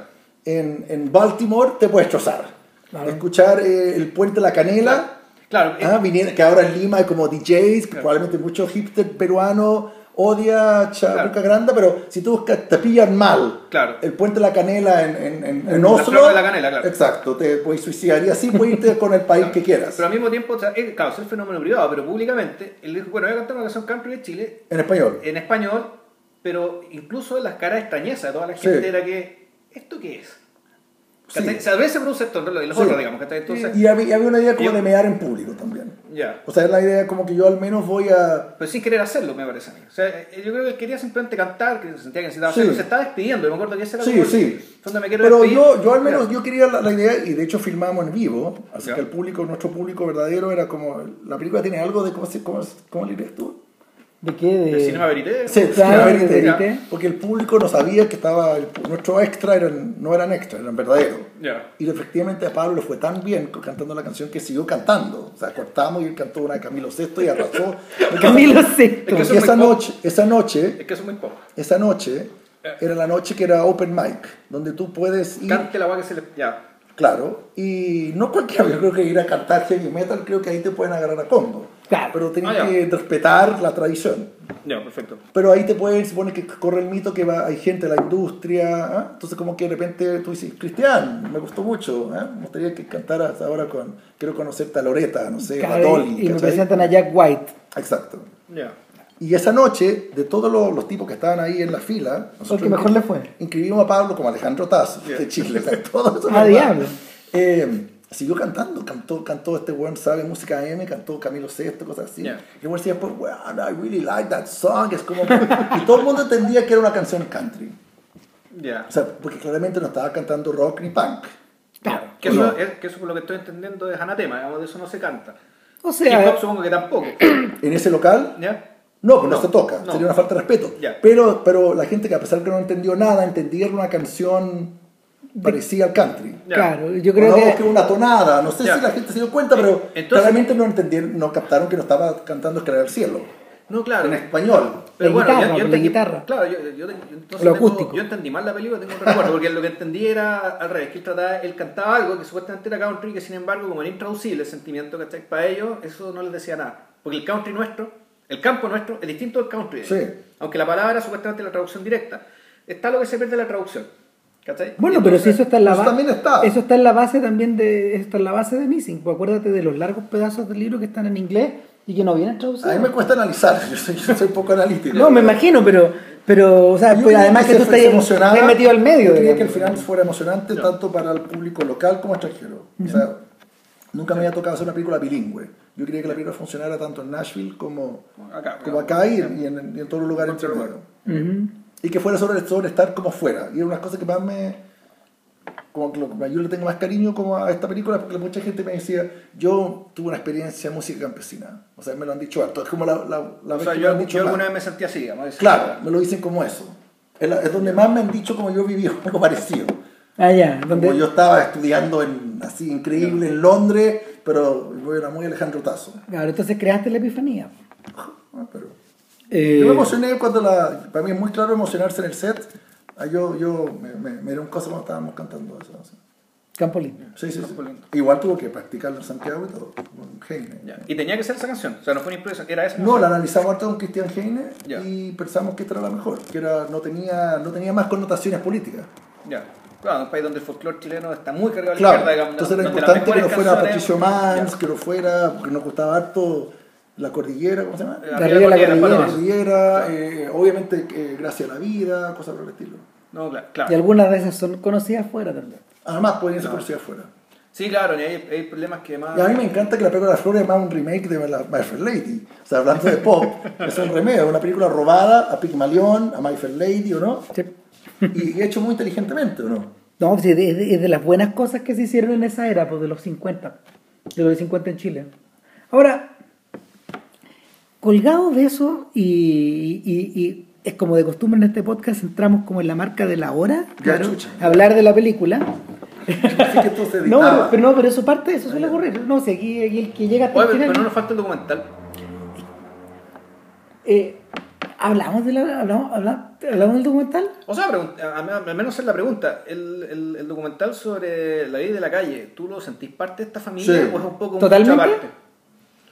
A sentir que Yo creo parte. que yo creo que es el proyecto más jugado de todos. Probablemente porque porque formalmente, ¿eh? Ujú. formalmente debe ser el proyecto más jugado de los, Bueno, además, con, se- como se arrienda fuera mucho más, había el tema de la plata, el tema del peso, el tema del equipo. O sea, se- me acuerdo teníamos escena que me acuerdo perfectamente de escena probablemente que estaba en todas mis películas. Alguien en el baño o alguien tomando café en la cocina y 45 personas filmando. Después, cuando filmábamos a una persona, teníamos casi a dos personas detrás. Era casi, Exacto. teníamos, llegaba un momento en que pues, en invierno era mucho más el elenco que nosotros. Eso era increíble. O sea, el día que filmamos lo que llamamos el funeral, que era el lanzamiento del libro, éramos mucho Claro. más. Yo estaba aterrado porque nunca había tenido tanta gente frente a mí. O sea, me volví a sentir la O sea, que la, me sentí la razón entre detrás y delante de la cámara era muy abrumadoramente abrumadoramente injusta. Eh. Y uno va, iba aprendiendo cosas, o sea, cosas, o sea, invierno cosechó de, de locaciones, creo, eh, de música campesina que había que filmar, así cinema verité, filmar en lugares públicos, filmar sin permiso, eh, de velódromo, la- las tres unían, sí. Ya. Por lo ocasional me gustaría pensar que claramente tenga, tiene que ver con, con, con mi proyecto. Ah, Yo siento- interesante. ¿Cuál es tu proyecto? Porque primera, primera vez que, primera vez que le, le, le ponemos el un nombre, le ponéis el porque- nombre pack- le porque- hacís packaging, digamos, todo lo que hay. Podría llamarse locaciones. Entonces, Eh, claro, ¿cuál- el proyecto en ¿A qué total. te refieres con este proyecto? Bueno, locaciones además yo aprendí, ahí se me olvida cuál fue primero, fue, música campesina fue antes, ¿no? Eh, Pero creo que sí, había ido fue a antes. Tulsa antes. O No, fue es que había ido, había ido antes. medio Tulsa se estaba editando, no me acuerdo, pero me ayudó mucho a aprender a filmar rápido, o, sea, o, o enamorarse de locaciones sin, sin pensarlo. La. Música campesina funcionó mucho con amor a primera vista. Ahora, Ya. O sea, como ya, este café me gusta y de repente yo iba a mear a un lugar, ya, este, cambiemos el set. Ya. Ah, Bueno. y descubrimos un segundo piso, me acuerdo una vez. Por una una- escena mía favorita era un diner que hay unas ventanas inmensas sucias. Que está James, que, cuando dicen, hay una película llamada Nashville.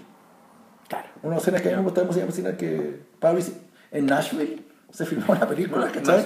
Que era nuestro lado meta. Ya. Bueno, y eso funcionaba en, en Estados Unidos, eso arrasó. De hecho, el, el diario, esto es como, esto es como, esto es como Barça, pero el diario, el Village Voice de Nashville, le gusta mucho música campesina. Y el crítico de cine le gusta mucho y le gusta más que, que Nashville. Pero también lo hacen porque Nashville provocó mucha pelea interna y mucha... Y efectivamente, ¿ustedes han visto Nashville? Sí, Sí. vi hace mucho tiempo. No, heavy. Pero no es tan buena. Es que una película, es que yo No, a ver, mejor dicho, es muy anti-Nashville. Y yo traté de hacer una pro-Nashville. tal cual. Lo que pasa es que Es anti. Anti, Anti la todo. ciudad de Nashville. no, Anti-América. Es anti-América, claro. Anti-América. No necesariamente Lo que pasa- Claro, pero como claro. Nashville se cree muy americana. Claro, lo que pasa es que lo que pasa es que este gallo Altman y su equipo se van a el año 75 se van a se van a Nashville a hacer una película para el bicentenario. Claro, Sí, para sé. reírse. Entonces, eh, y el- manda una mina primero. claro, y en el Sí. fondo en el fondo se van a mear en Nashville. No. Y, y acuérdate que la escena la, la primera escena es cuando, o sea, son dos la La película es bien honesta. La película está enmarcada en dos escenas largas que son musicales. De uno que el, el doble de George Jones, que es como en el fondo, no sé.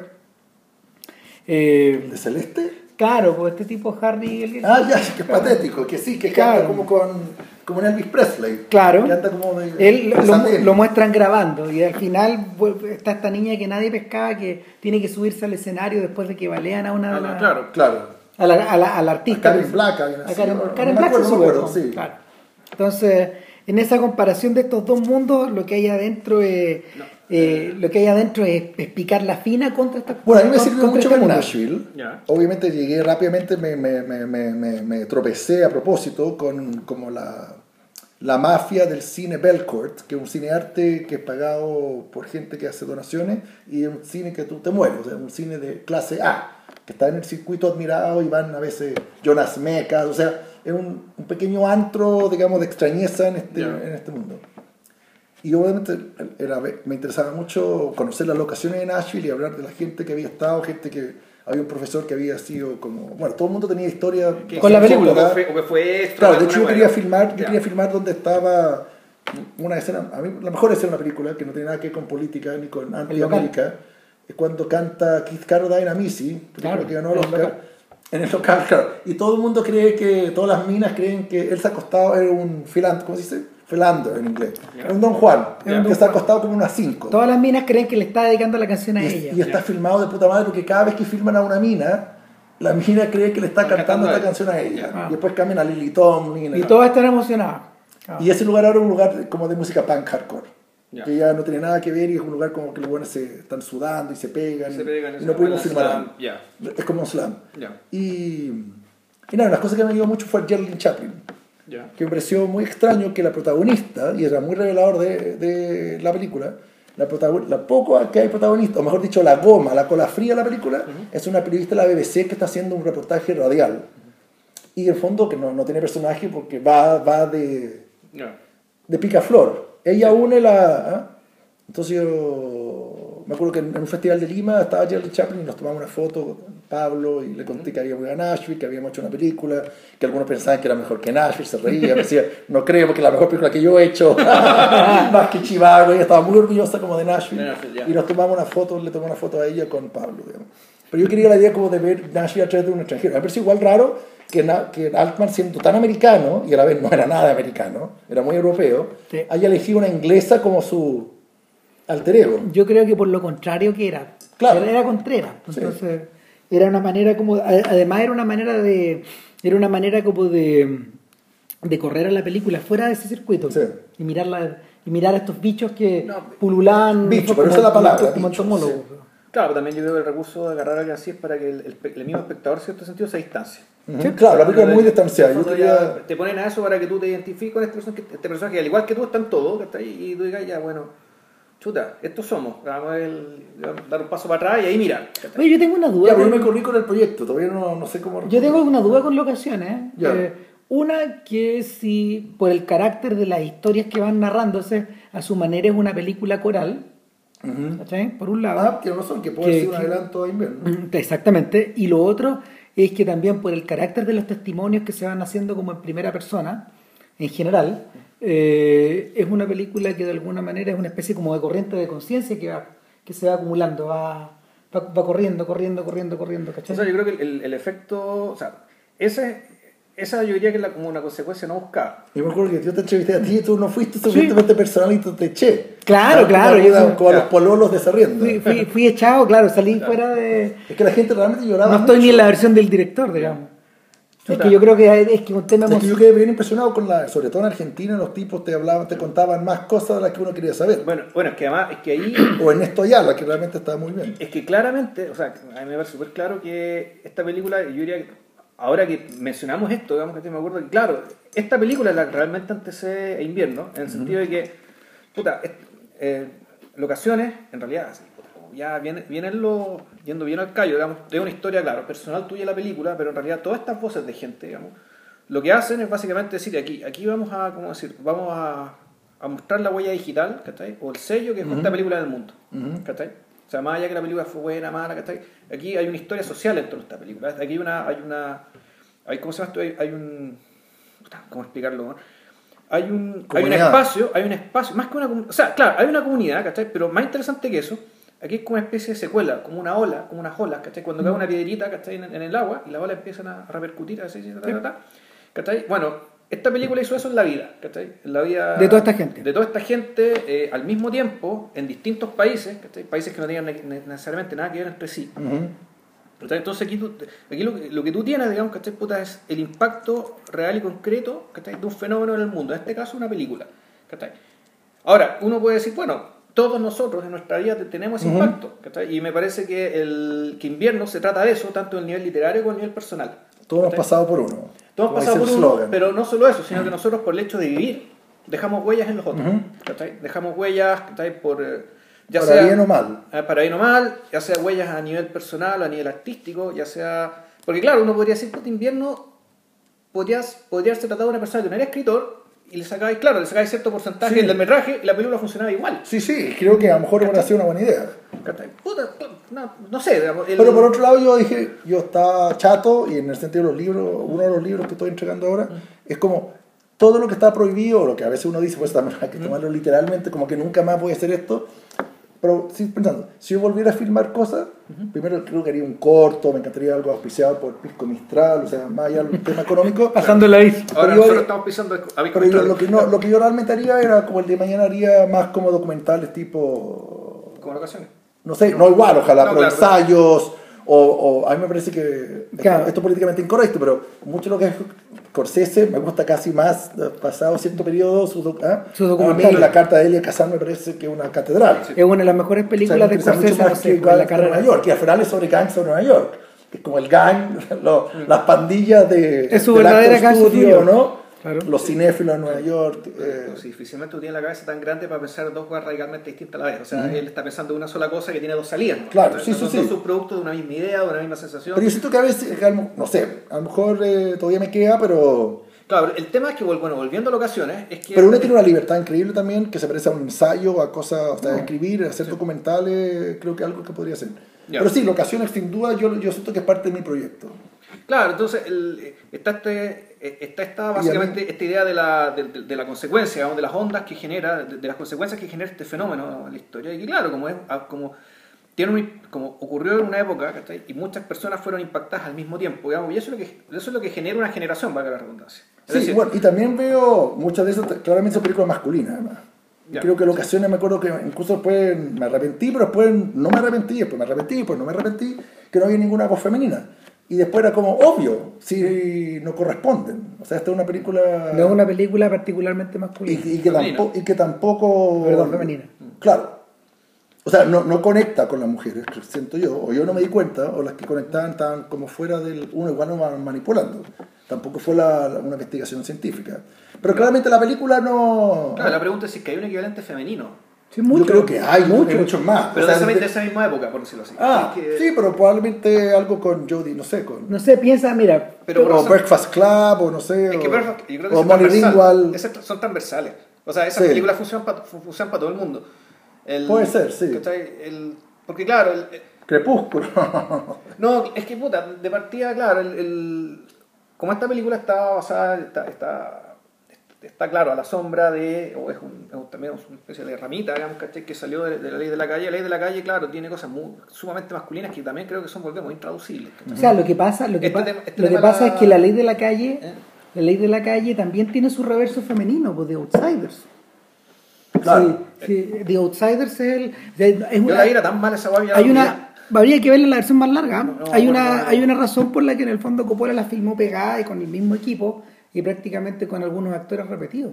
No, que eh, yo tenía, bueno, la historia que contó Alberto, yo no, yo no lo sabía, digamos, es que en realidad el proyecto era The Outsiders. Sí, pues. sí Y como con el vuelto el pan, dijo, puta. ¿por qué no filmemos esta otra weá? se dio cuenta que el estudio estaba ganando Ya. Sí. Como, O sea- como ganando que el estudio le gustaba la idea. digamos. No, no, el estudio estaba ganando en control. Ya. O sea, viendo, la, Ah, viendo, la, viendo lo- los dailies, deduzco que la película ya tiene que ser así, Ya. que ser así. Ya. Y él se dio cuenta antes de entrar a montaje que, que el estudio ya tenía que ganar, porque ya, Ya. está, estaba ganando entregado. mucha plata y no iban a poder hacer cosas. Ya. Oye, ¿qué dijo Coppola todo esto? Eh, ¿Qué dijo Coppola? Coppola la vio. Eh, Sí, la ¿la vio? Sí, la en ocasiones, la, le- lo emocionó, lo, lo alteró, sintió, no, es extraño sí, porque cenábamos con él. eh, nada, sintió como que él era, era yo, yo me puedo sentir identificado guardando todas las proporciones, que era, era la película que él quería que lo recordaran. O sea, no él, él venía ya, obviamente, de triunfos como El Padrino, si bien tenía otros proyectos que claramente apostó con One from the Heart. Esta le parecía que era la más personal y él Ya. tenía muy bastante claro, sabiendo la debacle de, que venía con The Outsider, que esta iba a triunfar De otra a forma. nivel emocional Ya. y probablemente incluso o, o con un cierto nicho. Y en Estados Unidos no logró ni siquiera eso. Ya. De hecho, yo estuve en Telluride, en Colorado, con Philip Lopate, que, está, que ahora yo fui como padrino de, de un libro de cine que va a salir por UDP, que es un crítico, es un ensayista y un crítico Sí. de cine. Y, Es el compilador a de, este- de, este de estas colecciones de críticas. de gigantes. 50 años, exactamente, de crítica de este, o 100 años, ¿no? Algo así. 100 años. Eh, Philip Lopate me dijo que, que a él le pareció que la, la calle era horrorosa. O sea, que él se rió a gritos. O sea, con unos amigos fueron como a tomar unos martini después en The Lincoln Center y le pareció cuando él la vio el 84 que era vergonzosa. Claro. Y Bueno, como que alguien que tan talentoso puede haber hecho algo tan, tan, tan, tan malo. pero pasó con, con- con- y ahora le pareció estupenda. pasó con las tres películas, eh, ha pasado con las tres películas de Mickey Rourke de esa época, la que hizo con Alan Parker, ¿Mm?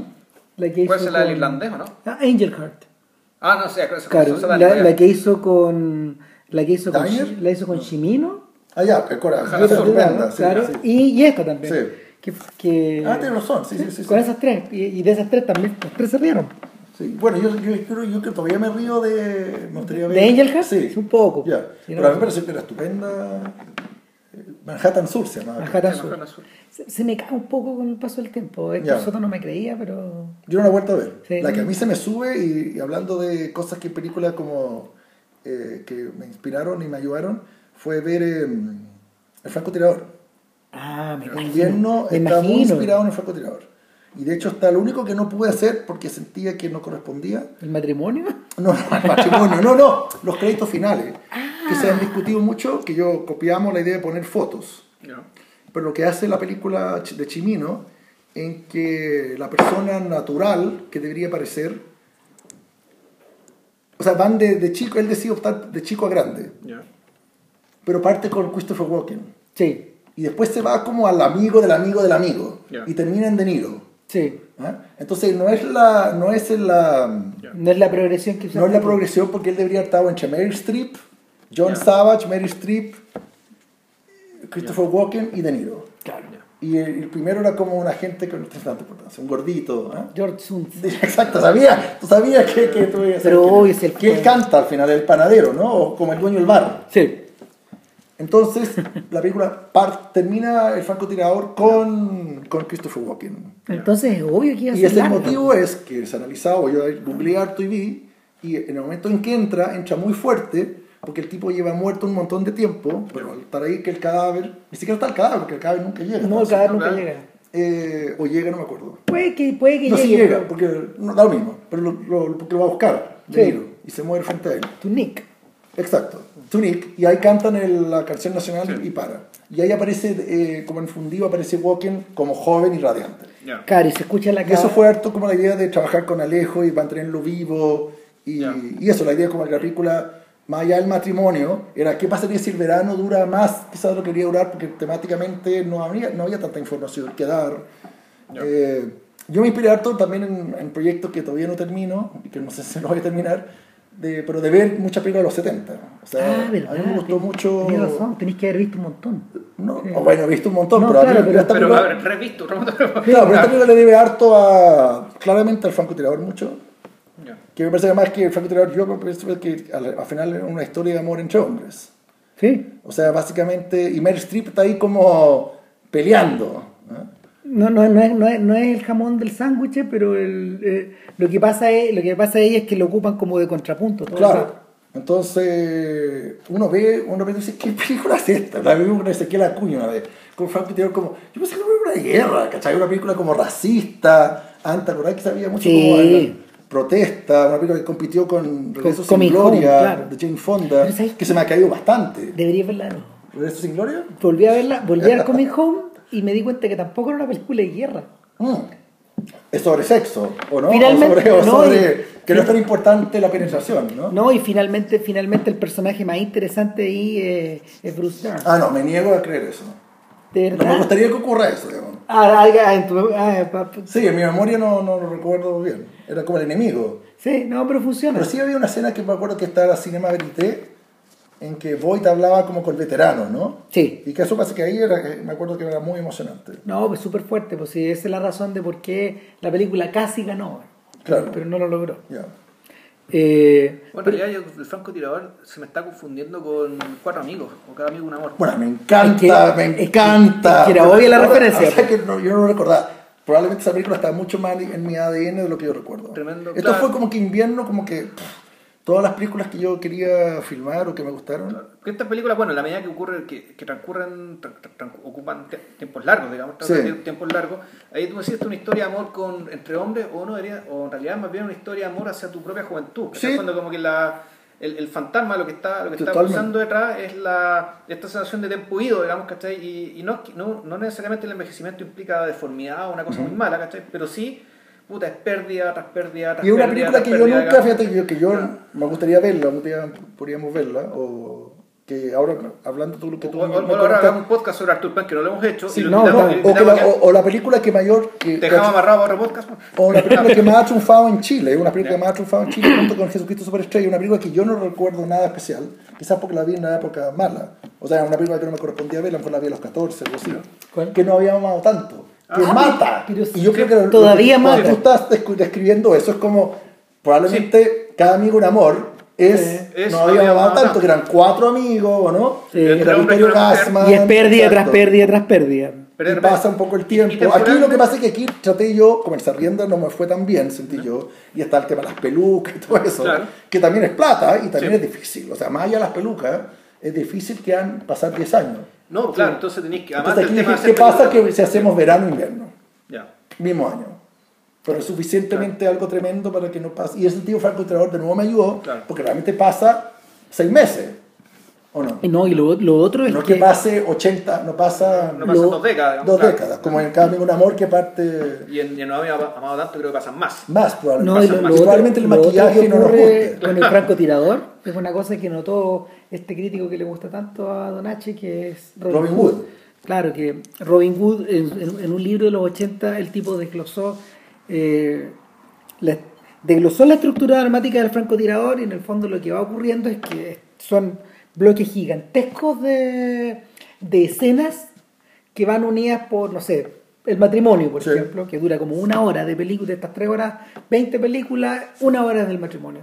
Y en ese sentido, invierno se le parece un Totalmente. poco. Bueno, y ahí, bueno, por ejemplo, hablando de crítica de cine, o yo leí ese- eso, Robin Hood, después de ver Francotirador, y él tiene todo el análisis que por qué.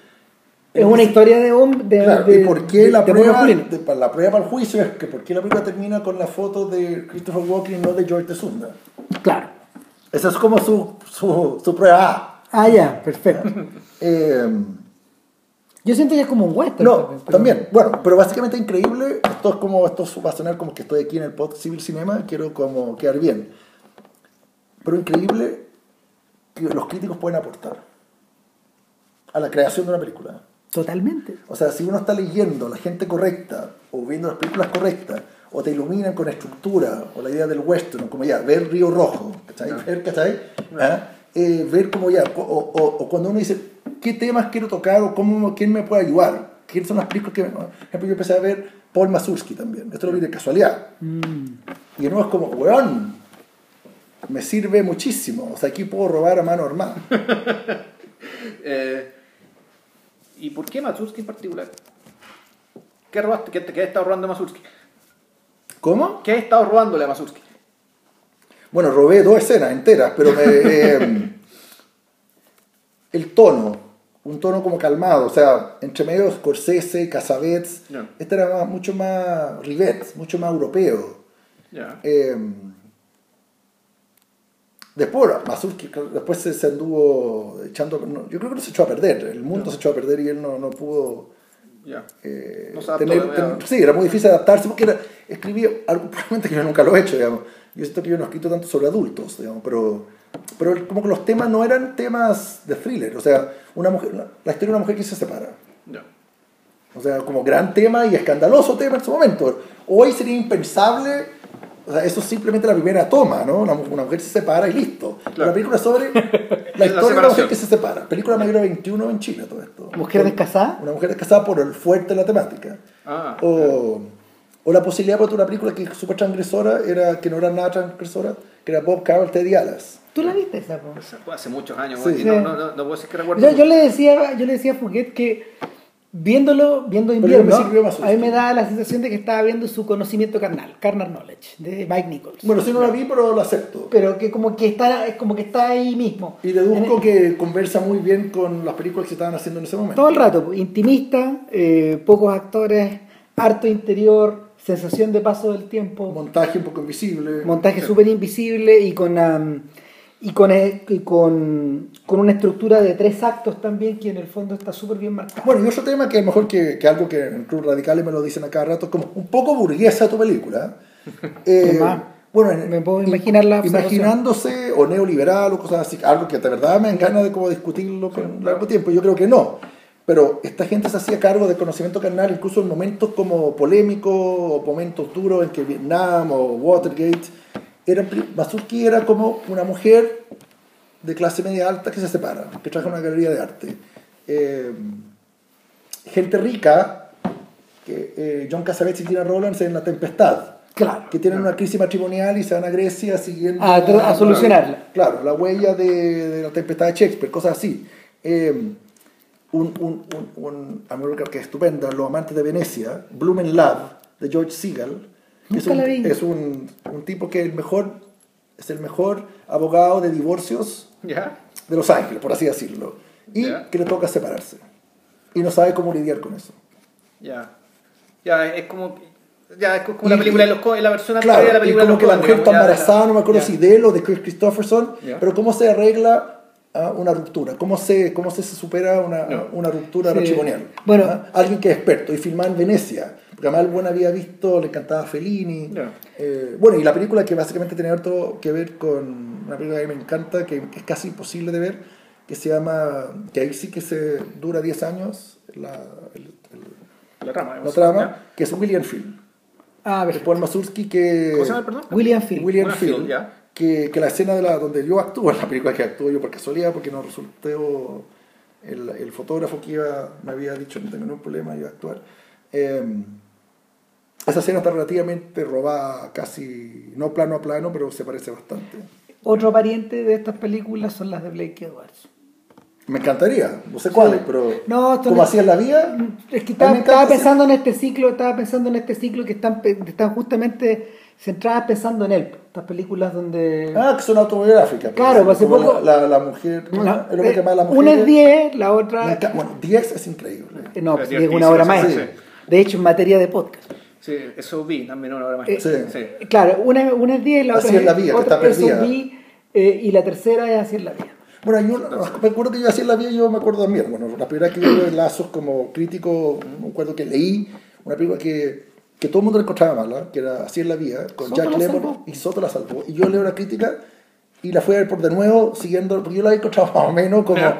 como burguesa, porque yo también yo estaba en la escuela de periodismo y yo estaba de, a la hora de almuerzo Ya. que hago. ¿Qué te pareció una película sobre gente rica, burguesa? Gente que se deprime, weón, porque Claro, Claro. y después de, de Claro. leer la, de la, la crítica, claro, hay planos de Julie Andrews que no sucede nada. Que uno, que a mí me encanta la posibilidad que eso hicieron muy bien en una época los americanos, es mostrar a alguien pensando. Y una cosa que yo quería hacer en la película, como que darle tiempo a la gente, que sobre todo Pablo Cerda, que uno no hacerlo hablar, Claro. pero que uno va entendiendo qué está pensando. Bueno, y ese es y es una una, serie que hay una fiesta en, así en la vida, que todo el mundo está preocupado de los problemas de Jack Lemmon, pero nadie está preocupado de Julie Andrews que, sabe que, claro, que, que tiene miedo que, que tenga, tiene cáncer. Exacto. Y hay unos planos que todo el mundo está en la fiesta, pero miles de actores muy buenos y la cámara se queda en ella, nomás. Y no habla. El, Está increíble, ¿o no? bueno, curiosamente en esas tres películas ella es la protagonista, pues la Sí. única que se repite. Sí.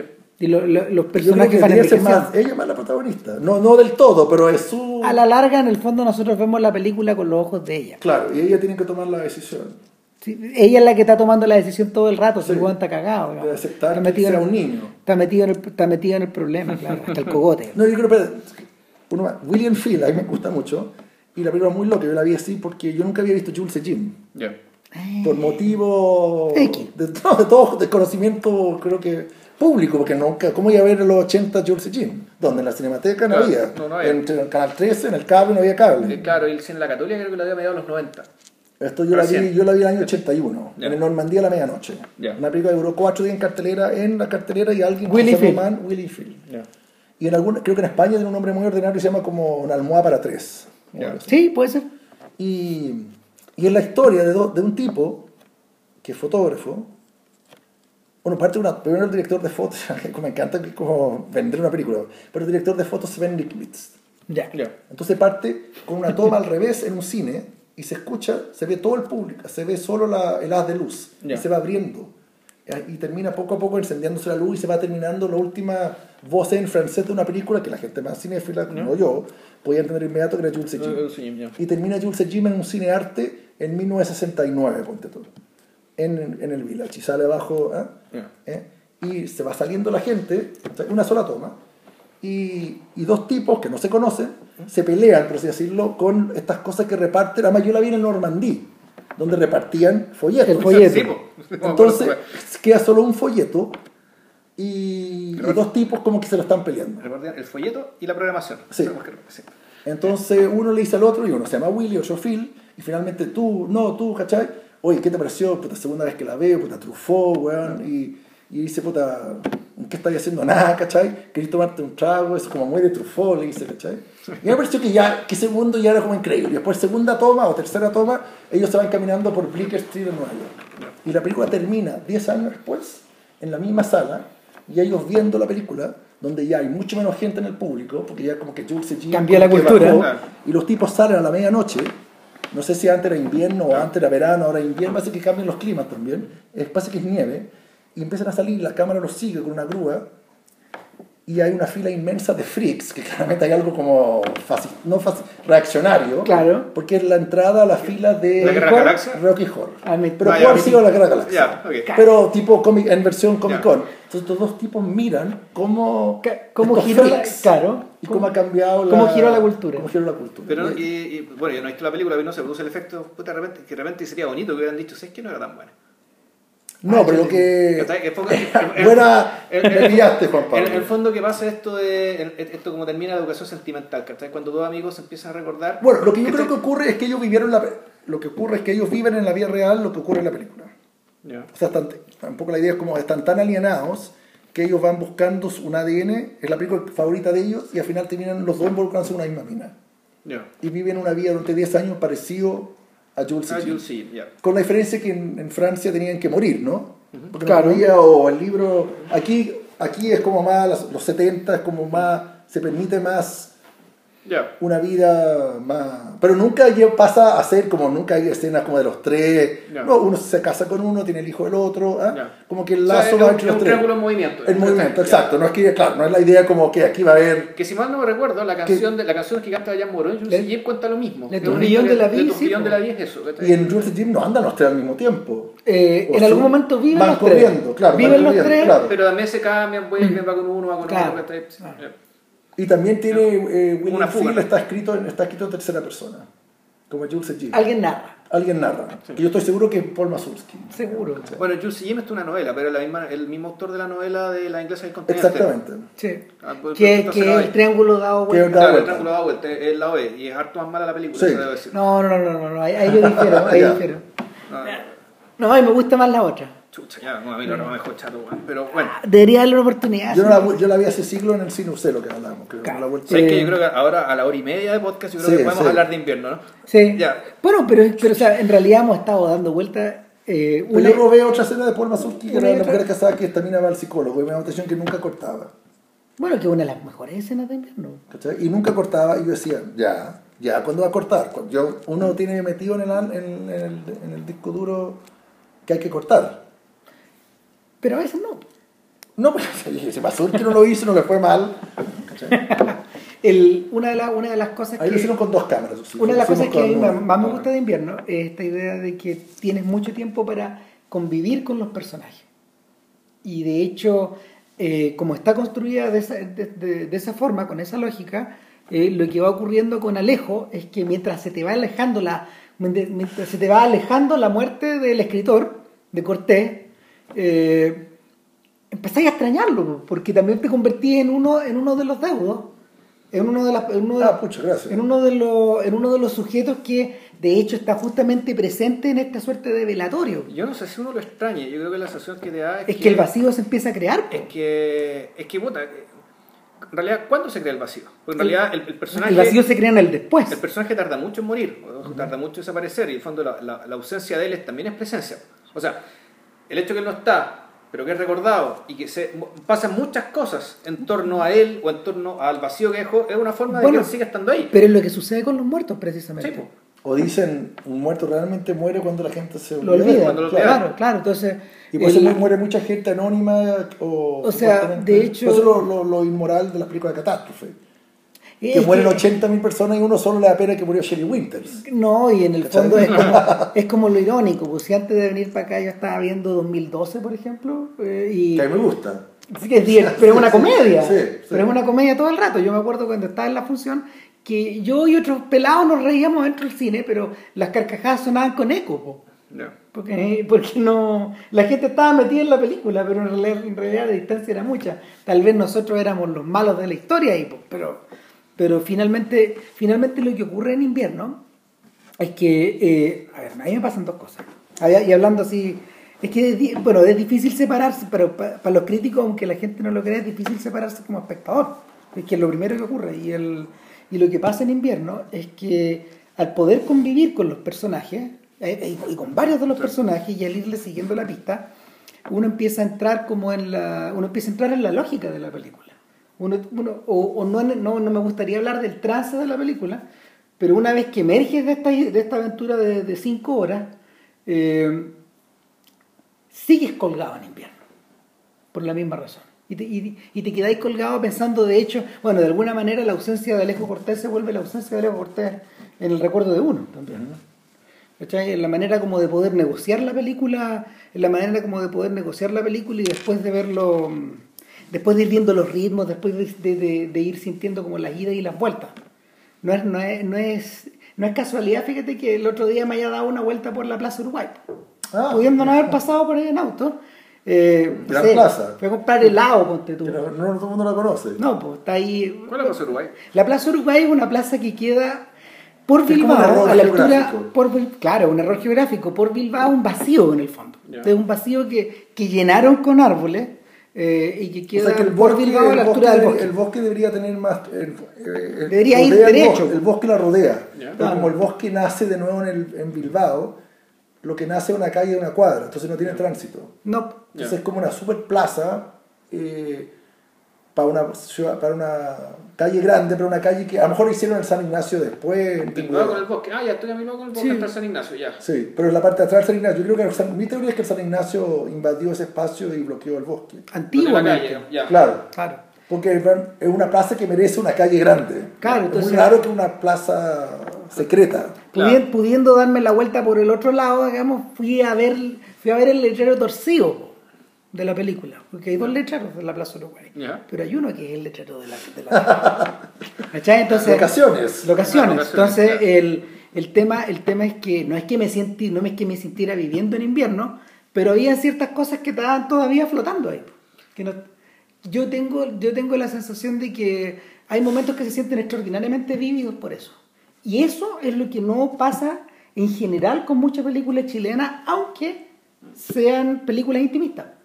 Aunque sean películas que, que en el fondo están, no sé, pues, están desmarcadas de la política y están eh, Ahora- adentradas como en una especie como de ánimo personal.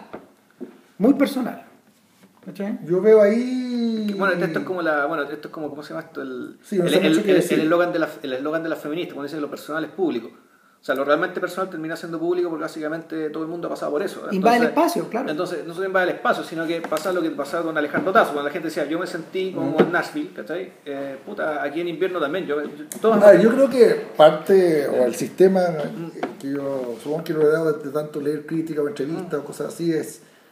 Bueno, Yo nunca me he tocado, no, no pertenezco a la industria, o sea, nunca me han dado una película de terror o una, un una thriller. película de género, digamos, ya... Pero la idea es como cómo se hace personal. Aquí cuando tú no puedes elegir, que a mí se me ocurriría hacer un western, no sé cómo, habría que firmarlo en Illapel o donde sea.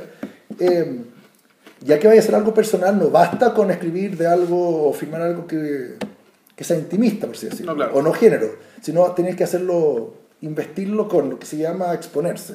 No. No sé Claro. cómo ponerlo de otra manera. O sea, Claro. que la Plaza Uruguay tenga una resonancia, a pesar de que conocer bien los lugares que filmas Claro. eh, mitificar. O sea, por ahí el velódromo, Pablo Cerda vomitaba en Plaza Uruguay. O sea, es como, es como copiar a Woody Allen. Eh, por ejemplo, yo acabo de ver una estupidez que no me gustó nada. Ahí vamos a pelear más pronto. Eh, ya ha patado la nueva Trainwreck. Ah, ¿la viste? Sí, la vi y la bajé. Está Ya. con subtítulos en chino, en japonés. Ah, ok. Y, pero resultó que le faltaba tono. Y o sea, Girls tiene mil veces más puesta en escena. ¿ah? Sentí que estaba todo iluminado con ¿ah? neones. Y hay una escena que al final empiezan a huear como con comedia romántica. A mí me pareció nada romántico y, y no cómico. Y, y con ciertas cosas no se huevea. Y terminan como ambientado en Nueva York. Termina esto una, pareja, una chica que no quiere. Aquí, como que la chica no quiere comprometerse, a diferencia de lo típica que el cliché dice que el hombre no quiere comprometerse. Y terminan yendo a. Empiezan a a música de Gershwin. ¿Ya? Empiezan a huear con Manhattan y terminan literalmente en el puente en Ya. la misma, en la misma toma a color y con otra y no ni siquiera la misma toma que claramente no se puede hacer quizás con digital No. o sin Gordon Willy o sin al amanecer a lo que voy primero a, a lo mejor el ejemplo es pésimo ¿cachai? porque esto es una comedia se están haciendo cargo de Manhattan y todo pero claramente no va a dar el grado de emoción que da esa toma en Manhattan porque uno siente que probablemente Woody Allen vivió eso Claro. y si no lo vivió, ha caminado solo diciendo que gana estar un día al amanecer. Que ganas de con vivir. Diane Keaton, o que gana vivir un Nueva York que sea. ¿ah? Bueno, apli- aplicando el mismo ejemplo. en ese sentido, uno tiene que arriesgarse a quedar como neoliberal, a quedarse como burgués. Es como, estos son los cafés que conozco, estos son, la película está filmada en casa, y robando cosas de casa vez también. O sea, trabajar con gente que uno conoce, con la ropa de uno, con, con tratar de hacerlo lo más personal posible, con amigos, o sea, que actúe Matías sea, Rivas, ¿cachai? Como ir, como, no sé, como... Ahora, no sé si eso es personal o eso es natural. ¿no? No, no sé si no sé si la diferencia. Sí. Lo más natural es lo, que, es lo que es. Lo que lo hace personal, me parece a mí, tiene más incluso más que ver con eso. Ya tiene que ver con. Me parece que tiene que ver ya con las emociones que genuinamente uno siente. En este caso, el, Genera en el espectador. o sea, lo que pasa es que tú para admitir esa emoción, primero tú tienes que tenerla. Sí. Entonces tú dices, claro. Y la eh, película es un vehículo. es un vehículo que de una emoción que, eh, que tú conociste y en cierto sentido manipulaste, o mejor, o más que manipular, Masajeaste. masajeaste, trabajaste, digamos, que para, para moldearla y para hacerla caber dentro de un formato. Por muy libre que sea la película, igual tienes que meterla dentro de una Sí. caja preexistente. Obvio. Aunque, Claro. la, aunque la caja la hay tú, igual tienes que meterla en una caja. Ahora, en ese sentido, ¿Cachai? Y claro, eh, esta emoción preexistente, puta, claramente, eh, me parece a mí, digamos, ¿cachai? Tiene que ver con un, puta, con un efecto. En realidad, la, todo, todo lo que genera, digamos, ¿cachai? Este personaje, ya sea a través de la literatura o, por lo- o, o- o a nivel personal, digamos, dado que dijimos que, o sea, dado que yo tengo esta tesis que esto se trata sobre el impacto de una persona en otras personas, Ujú, a me través de la literatura y a través de la, a través de la vida, digamos. Ujú. En el fondo esto va a hacer visible lo que Casal llamó los torrentes de amor, digamos. O Ujú. sea, ver lo que no se ve. ¿Cachai? En este caso, puta, cómo la gente se quiere. ¿cachai? Que es una cuestión, puta, eh, que es algo realmente difícil, complicado, que, que- y, que cuan- infilmable. y que cuando se logra. Ta- se nota, ¿cachai? Se nota y se agradece y te emocionáis y te sorprendís, ¿cachai? Puta, esta película tiene ese mérito, ¿cachai? Yo encuentro que invierno lo logra, ¿cachai? Tú lográis ver, ¿cachai? Cómo el amor, ¿cachai? Porque esta es amor, ¿cachai? Amor de una persona hacia otra, ¿cachai? Y, o de muchas personas Ujú. hacia esta persona en particular. Puta, cómo ese amor, puta, se manifiesta, está, está pero no está, porque puta, hay otras cosas entre medio, y cuando se logra la pérdida, puta, este, este amor, digamos, estas onditas. De, de- de- de un hecho puntual, digamos, del impacto de una persona, puta, Continúan resuenan, expandiéndose. Y resuenan, y resuenan por todo el invierno, por lo menos por el invierno, pero ¿saben? uno supone que esto va a seguir. Que esto sigue y esto permanece. Puta, en ese sentido, puta, es raro lo que voy a decir, ¿cachai? Eh, No, yo estoy feliz. lo que, lo, lo- lo- que se, lo que se intenta, yo creo que se logra acá. Puta, es, es más interesante incluso que cuando tú lo que quieres, lo que quieres es Bolaño. Yo esta película también, yo la dije, esto también es Bolaño. sí, pues. Esto es Detective Salvaje, pero sobre todo 2666, ¿cachai? En la, el fondo es la epopeya del escritor que, eh, por el hecho de escribir y escribir lo que escribe, puta, no, no es que deje una descendencia, si hay gente, gente, gente que sean sus discípulos, sino que termina dejando una forma de mirar el mundo, termina curvando la realidad, combando la realidad. Cuando los tipos de 1966 se dan cuenta, chucha, Archimboldi viene. Sin saber que viene, pero Archimboldi ya, a través de, su- de- a través de las palabras, eh, alteró tanto el mundo que puta, la otra gente se da cuenta y el mundo empieza a cambiar porque él está. Y en el caso del detective salvaje un poco lo mismo, ¿cachai? Esto es gente herida por la poesía que está siguiendo, digamos, esta, est- est- está siguiendo esta bomba atómica que nadie vio, poco decirlo. Pero Bolaño hace esto en términos muy intelectuales, muy como de importancia, de impacto en la cultura, ¿cachai? Y en realidad eso existe, ¿cachai? Pero lo que me gusta de lo tuyo es que eso también está, pero teñido y atravesado y juntado puta, con lo afectivo, con el amor, ¿cachai? Y puta, por eso me parece que, puta, que, que se haya dado el tiempo a esta película de hablar de eso ¿cachai? y de explicarlo bien, me parece un tremendo logro. Puta, eh, No sé qué decir. Fui muy feliz viendo esto, bueno, No sé que decir. aprovecho de decírtelo aquí, bueno, puta, que te tengo al frente, gracias, digamos. gracias. No, te- no sé qué decir. Y lo que sí siento que es, es- tú dices que era infilmable. Es, es filmarlo infilmable. Claro, pero por otro lado, es, es lo- es donde más fácil hacerlo es por en cine. Me parece que es mucho más difícil, Eh, es ¿En más palabras? difícil de escribirlo en palabras. probablemente, o decirlo personalmente. Había algo de eso, o sea, como la película trabajó harto con eso. ¿Sabes qué pasa? Y Mira, la idea también era filmar también eso. ah, pero- Pero es que- filmar música, la idea era filmar clima, Exacto. filmar eh, estado, tono. Ah, eh, y claramente. o sea, de hecho- Ahora, a mí siempre algo. Ahora, esto también viene de, de lo que a mí me enseñaron, por así decirlo. Yo vuelvo como a echarle la culpa a muchos de los críticos que uno va leyendo. Es como que es importante identificarse, que es importante la emoción. Ahora, aquí, aquí se llevó como a un límite. esto, es- mira, es Ahora, yo quería que eso ocurriera con Sarrienda. No sé si lo logré tanto. probablemente hay un tema como de madurez frente a la Claro, cámara. sí, sí, de tiempo pasado frente como a, a la sala de edición, etcétera. Sí. Eh, mira, hay una puntualización que me gustaría hacer y es que en el fondo, no sé, yo siempre, a, a título personal, yo siempre he tenido rollo, por ejemplo, con esta idea de que los personajes sean queribles. Sí, sí, sí. No se puede fabricar un personaje para que que sea la querible. pelea de con Soto, que Soto es la dice, no me identifique con nadie. Es la pelea que yo tengo con Soto, porque en el fondo yo siento que el proceso siempre es al revés. Ahora, la puerta, la puerta de entrada que tú utilizas es una puerta que también está, no sé, po- también está marcada también por tu literatura y, y por un hecho real que en el fondo Alejo Cortés es un trasunto, aunque sea lejano, es como un primo, es como un primo en tercero o cuarto grado de Andrés Caicedo. Sí, sí, sí, sí. Claro, y, Y, y al mismo tiempo, icónicamente. Y- eh, sí, po, no, evoca no, la idea. Icónicamente, no, pero físicamente, el personaje, que se llama- ¿cómo se llama? El actor Matías Oviedo, se parece mucho a Mickey Rourke. Y hay partes en que tú lo filmás y digo, no, este bueno es Mickey Rourke. Y, Ah, eso y no me he dado cuenta. tiene el corte de pelo el chico en la tiene moto. el corte de pelo, pelo Bueno, sí, o sea, eso, eso, no, eso no es casualidad. Ah. Lo que no es casualidad es No, elegirlo. Es, es que yo creo que no es casualidad. O sea, no es que lo haya elegido deliberadamente. No, lo que no es casualidad- Es el icono, digamos, que está dentro y que tú Sí, realmente. a ver, lo ah, que no es casualidad es que sea guapo, y sea bonito, y sea como... Tenía que ser atractivo. No, que no, que no tuviera algo no... que no exudara testosterona. Claro. Por eso Pablo no te sirve. Por exacto. Porque Pablo tiene la mandíbula muy marcada. Exacto, es muy masculino. Es un tipo grandote, Es muy físico. O sea, alguna gente me preguntaba, pues, tuvo unas primeras preguntas, una época, una duda quería hacerle a ustedes, como crítico. Nosotros, incluso con los actores, todos firmaron Disclosure. Ya. Y, y tratamos de hacer con el afiche y todo, eh, como no contar que Alejo moría.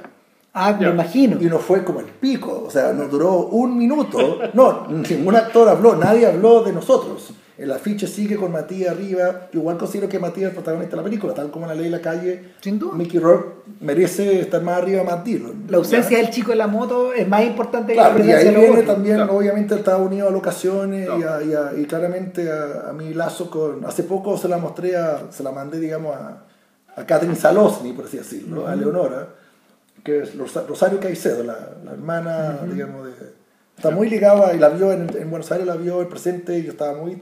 A pesar de todos los 80 nervios que uno tiene, 81 estaba Luis Ospina, que era Pablo Cerda Claro. En la película. Entonces también es como muy raro, ¿cachai? Luis Ospina en la salida como, weón, ¿cachai? en mi vida. Eh, se me fue. Ah, Matías Viejo. Eh, Y ah, Rodrigo- Rodrigo. Rodrigo González, que no la película, dice, ¿te peleaste con Pablo? ¿Por qué lo bajaste de nivel? Claro, porque no había visto nada. Entonces, la primera entrevista que yo di a la prensa era a partir de un, de un trailer y de, y de cosas que nosotros habíamos manipulado. Claro. La historia. ¿eh? Entonces decía, ¿por qué a Pablo lo bajaste tanto, lo ninguneaste tanto, lo bajaste como comparsa? Y era como solo porque te cae bien y querías como que apareciera. Y yo decía, bueno, ahí le contestaba un montón de cosas que al final la, la- no, lo ocupo creo que en la tercera, y, pero yo tenía muchas ganas que se pusiera. Ya. Como diciendo, ¿qué significa protagonista? ¿Qué significa...? Pero claramente lo que sí es verdad, la opción era que Pablo no fuera, no podía ser Alejo. Ya. Y que tuviera como una novedad. Y como lo vestíamos. O sea, pues tú, no sé, por ejemplo, en un momento le cambiamos la polera. eh, Estas poleras blancas que exacto, porque era casi el amarillo pato.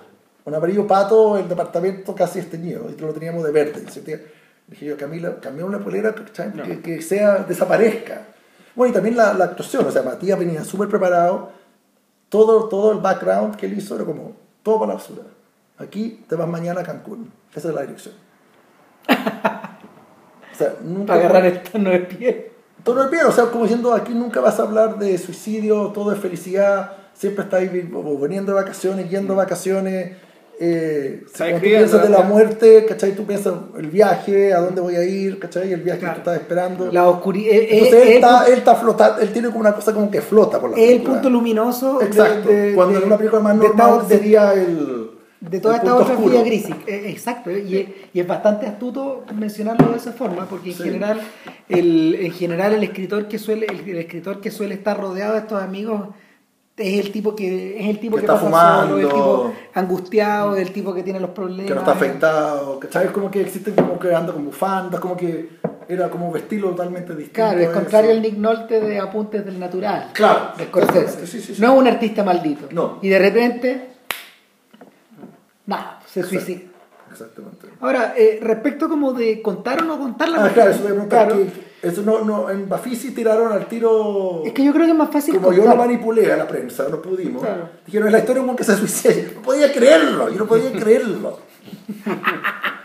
No, yo creo que yo creo que Porque más- las primeras versi- la primer público que tuvimos nunca sabían. Entonces, que todos en Buenos Aires estaban y todos todos impresionados y cuando bueno cuando yo la, yo la La vi historia de un que se suicida. Bueno, en realidad, ¿cómo, cómo, cómo, resumiría, ¿cómo se puede resumir invierno con una frase?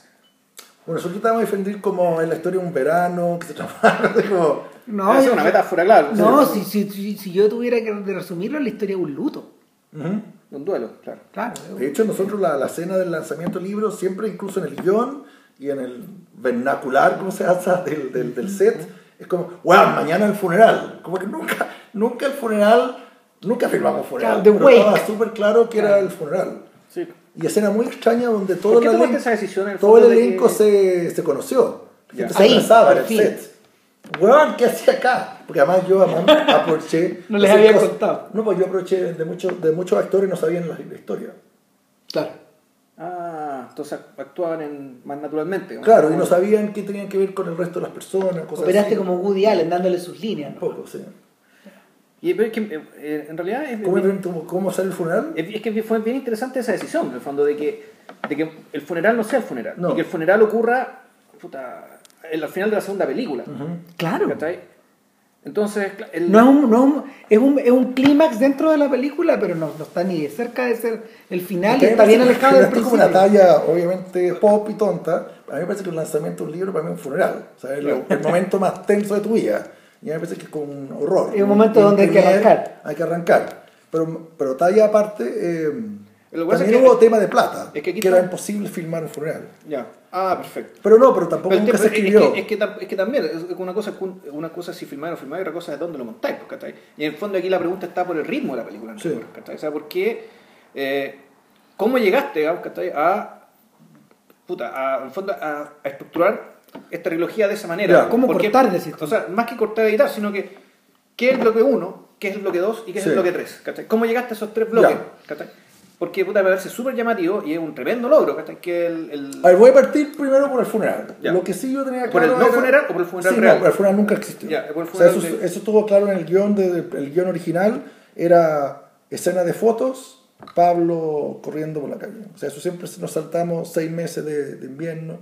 La película efectivamente se, se rodó de una manera extraña. Ya. Es que se rodó como debería rodarse una película de clase A. O sea, filmamos en el verano, porque no era imposible crear el verano falsamente, digamos, ¿ah? y se filmó en invierno. Ya. Tuvimos tres días, de hecho el verano al final fue mucho más, y eso yo aproveché después el montaje, el verano fue mucho más relajado, porque había mucho más, menos cosas importantes que narrar, Ya. tuvimos más tiempo. Ya.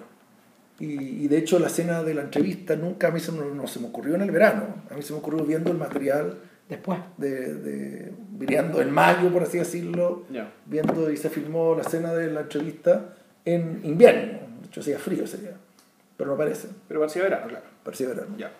ahora Y eh, por eso mismo el amarillo ayudaba a construir. las escenas eh, las, perdón las escenas de Catherine Salosny en el giratorio de verano también fue filmado en Invierno. invierno Todo invierno, sí. Ok. Sí, no estaba, yo nunca nos llovió, ese tipo de cosas, pero si hubiera llovido, nosotros felices. O, o quizás hubiéramos tenido que cancelar, porque ¿qué pasa si para llover después? se moja todo claro No, estábamos en el interior, porque ¿qué pasa si después deja llover? No, no, pero. ay, O sea, que- el montaje es que- no, porque tenía que ser invierno, porque en paralelo Sí. estaba la escena de los dos amigos que estaban ahí aclarando sus Sí, sí, cuestiones, sí, están sí. cagados de frío, Sí, sí. tomando un copete para calentarse, Claro. ¿cachai? Con, con Y chaleco, filmamos lana, con estufa, con la, la Sí. estética de la estufa. Sí, ¿sabes? qué? Eh, el, Ah, una la estructura... Bueno, antes, sí, vamos Sí. la estructura y te hacer otra pregunta respecto Yo, ay, yo creo que. No sé cómo responderte. te- Ahí Sebastián también lo mismo. Pero a ver, sí te puedo contar algunas cosas. Eh, bueno, la película. Que pasa que siento que me da vergüenza, llevamos mucho tiempo hablando. Dale, va a durar más el podcast que la Dale, película. sí. No, no, difícil. Ya, pero a ver, sí te puedo contar que en Nos un ha pasado. momento determinado. Al primero, yo no quería ver el material por hacerme como el choro Ya. eh, o el cool, no sé cuál era, dije, no hace falta ver el verano, lo voy a ver en su momento, como para no, con, no ah, ok, contaminar. para no contaminarte. Y me dijo, ¿qué, qué estupidez, weón? Ven a ver el material, soy wea. Así que fui a ver el material, Y faltaba. no, no, no, sobra, o sea, era mucho mejor de lo que yo esperaba. Y Matías era mejor de lo que yo esperaba.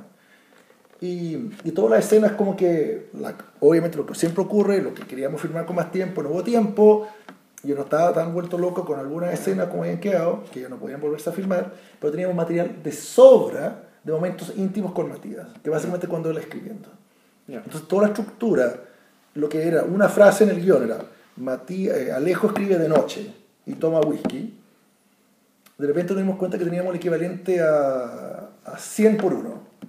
Yo tuve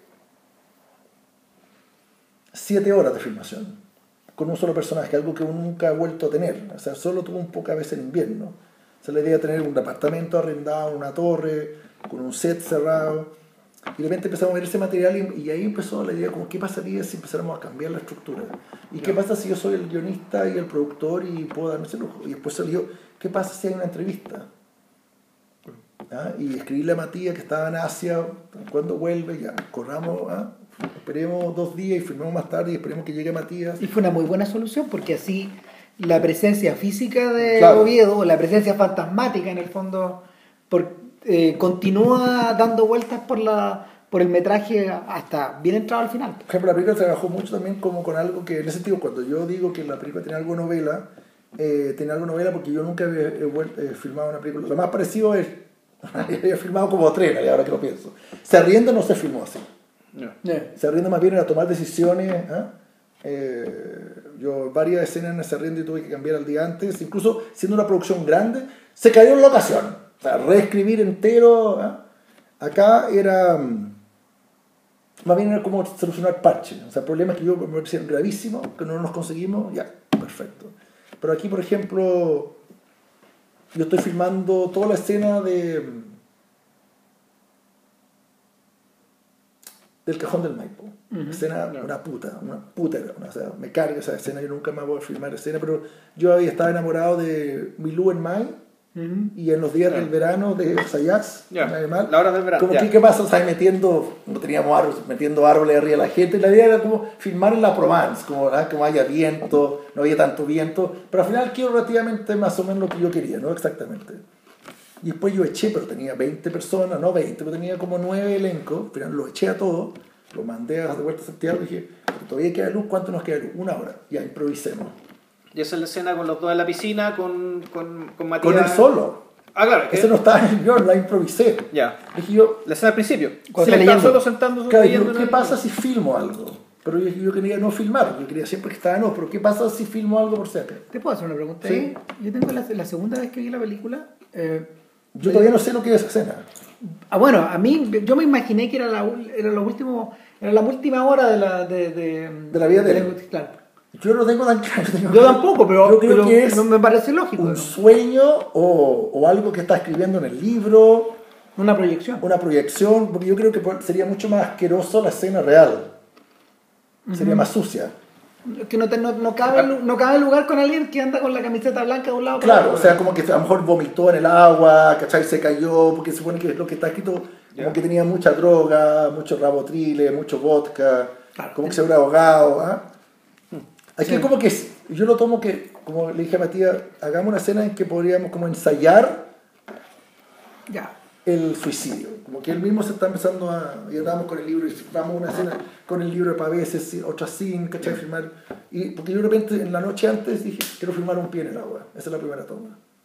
Y no estaba en el. Entonces quiero dije a mi equipo, oye, pues, echemos el resto. Ya- cumplimos con todos los actores y ahora filmemos a Matías, pues esto, esto puede servirnos de algo. Y así, la película se improvisa, había tenido momentos de improvisación.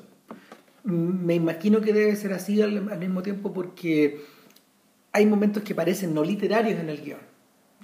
En el guion que, el guion que uno va viendo cómo se desarrolla. ¿cachai? Ujú. O sea, no es, que, no es que se trate de puntos muertos, pero son momentos donde, por ejemplo, los objetos que te rodean, Ujú. que en el fondo están proporcionados a veces por el mismo set o por las locaciones, se vuelven importantes. Ujú.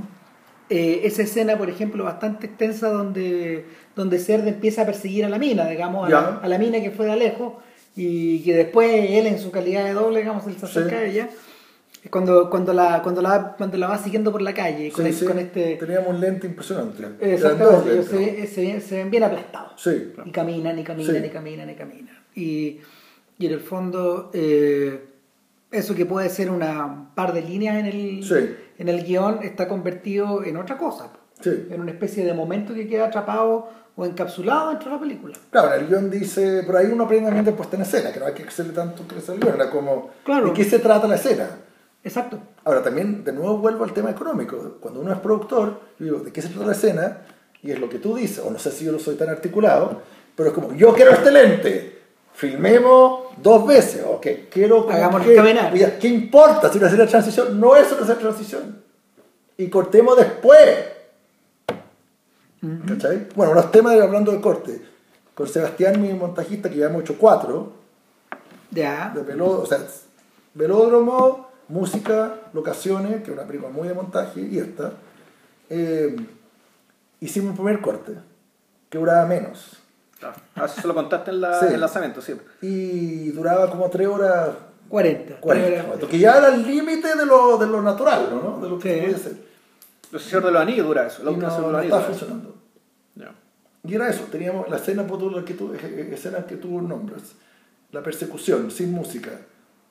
O sea, bueno, pues le pusimos otra música, pero era un minuto. En realidad no debería partir naturalmente y morir naturalmente. Desde que comienza. Claro, porque ¿dónde- ¿quién es el protagonista? Es Pablo, no ella. No, ah, claro. No es un thriller. También podemos meter que si no, no, no estaría el miedo de que lo pille si se da vuelta.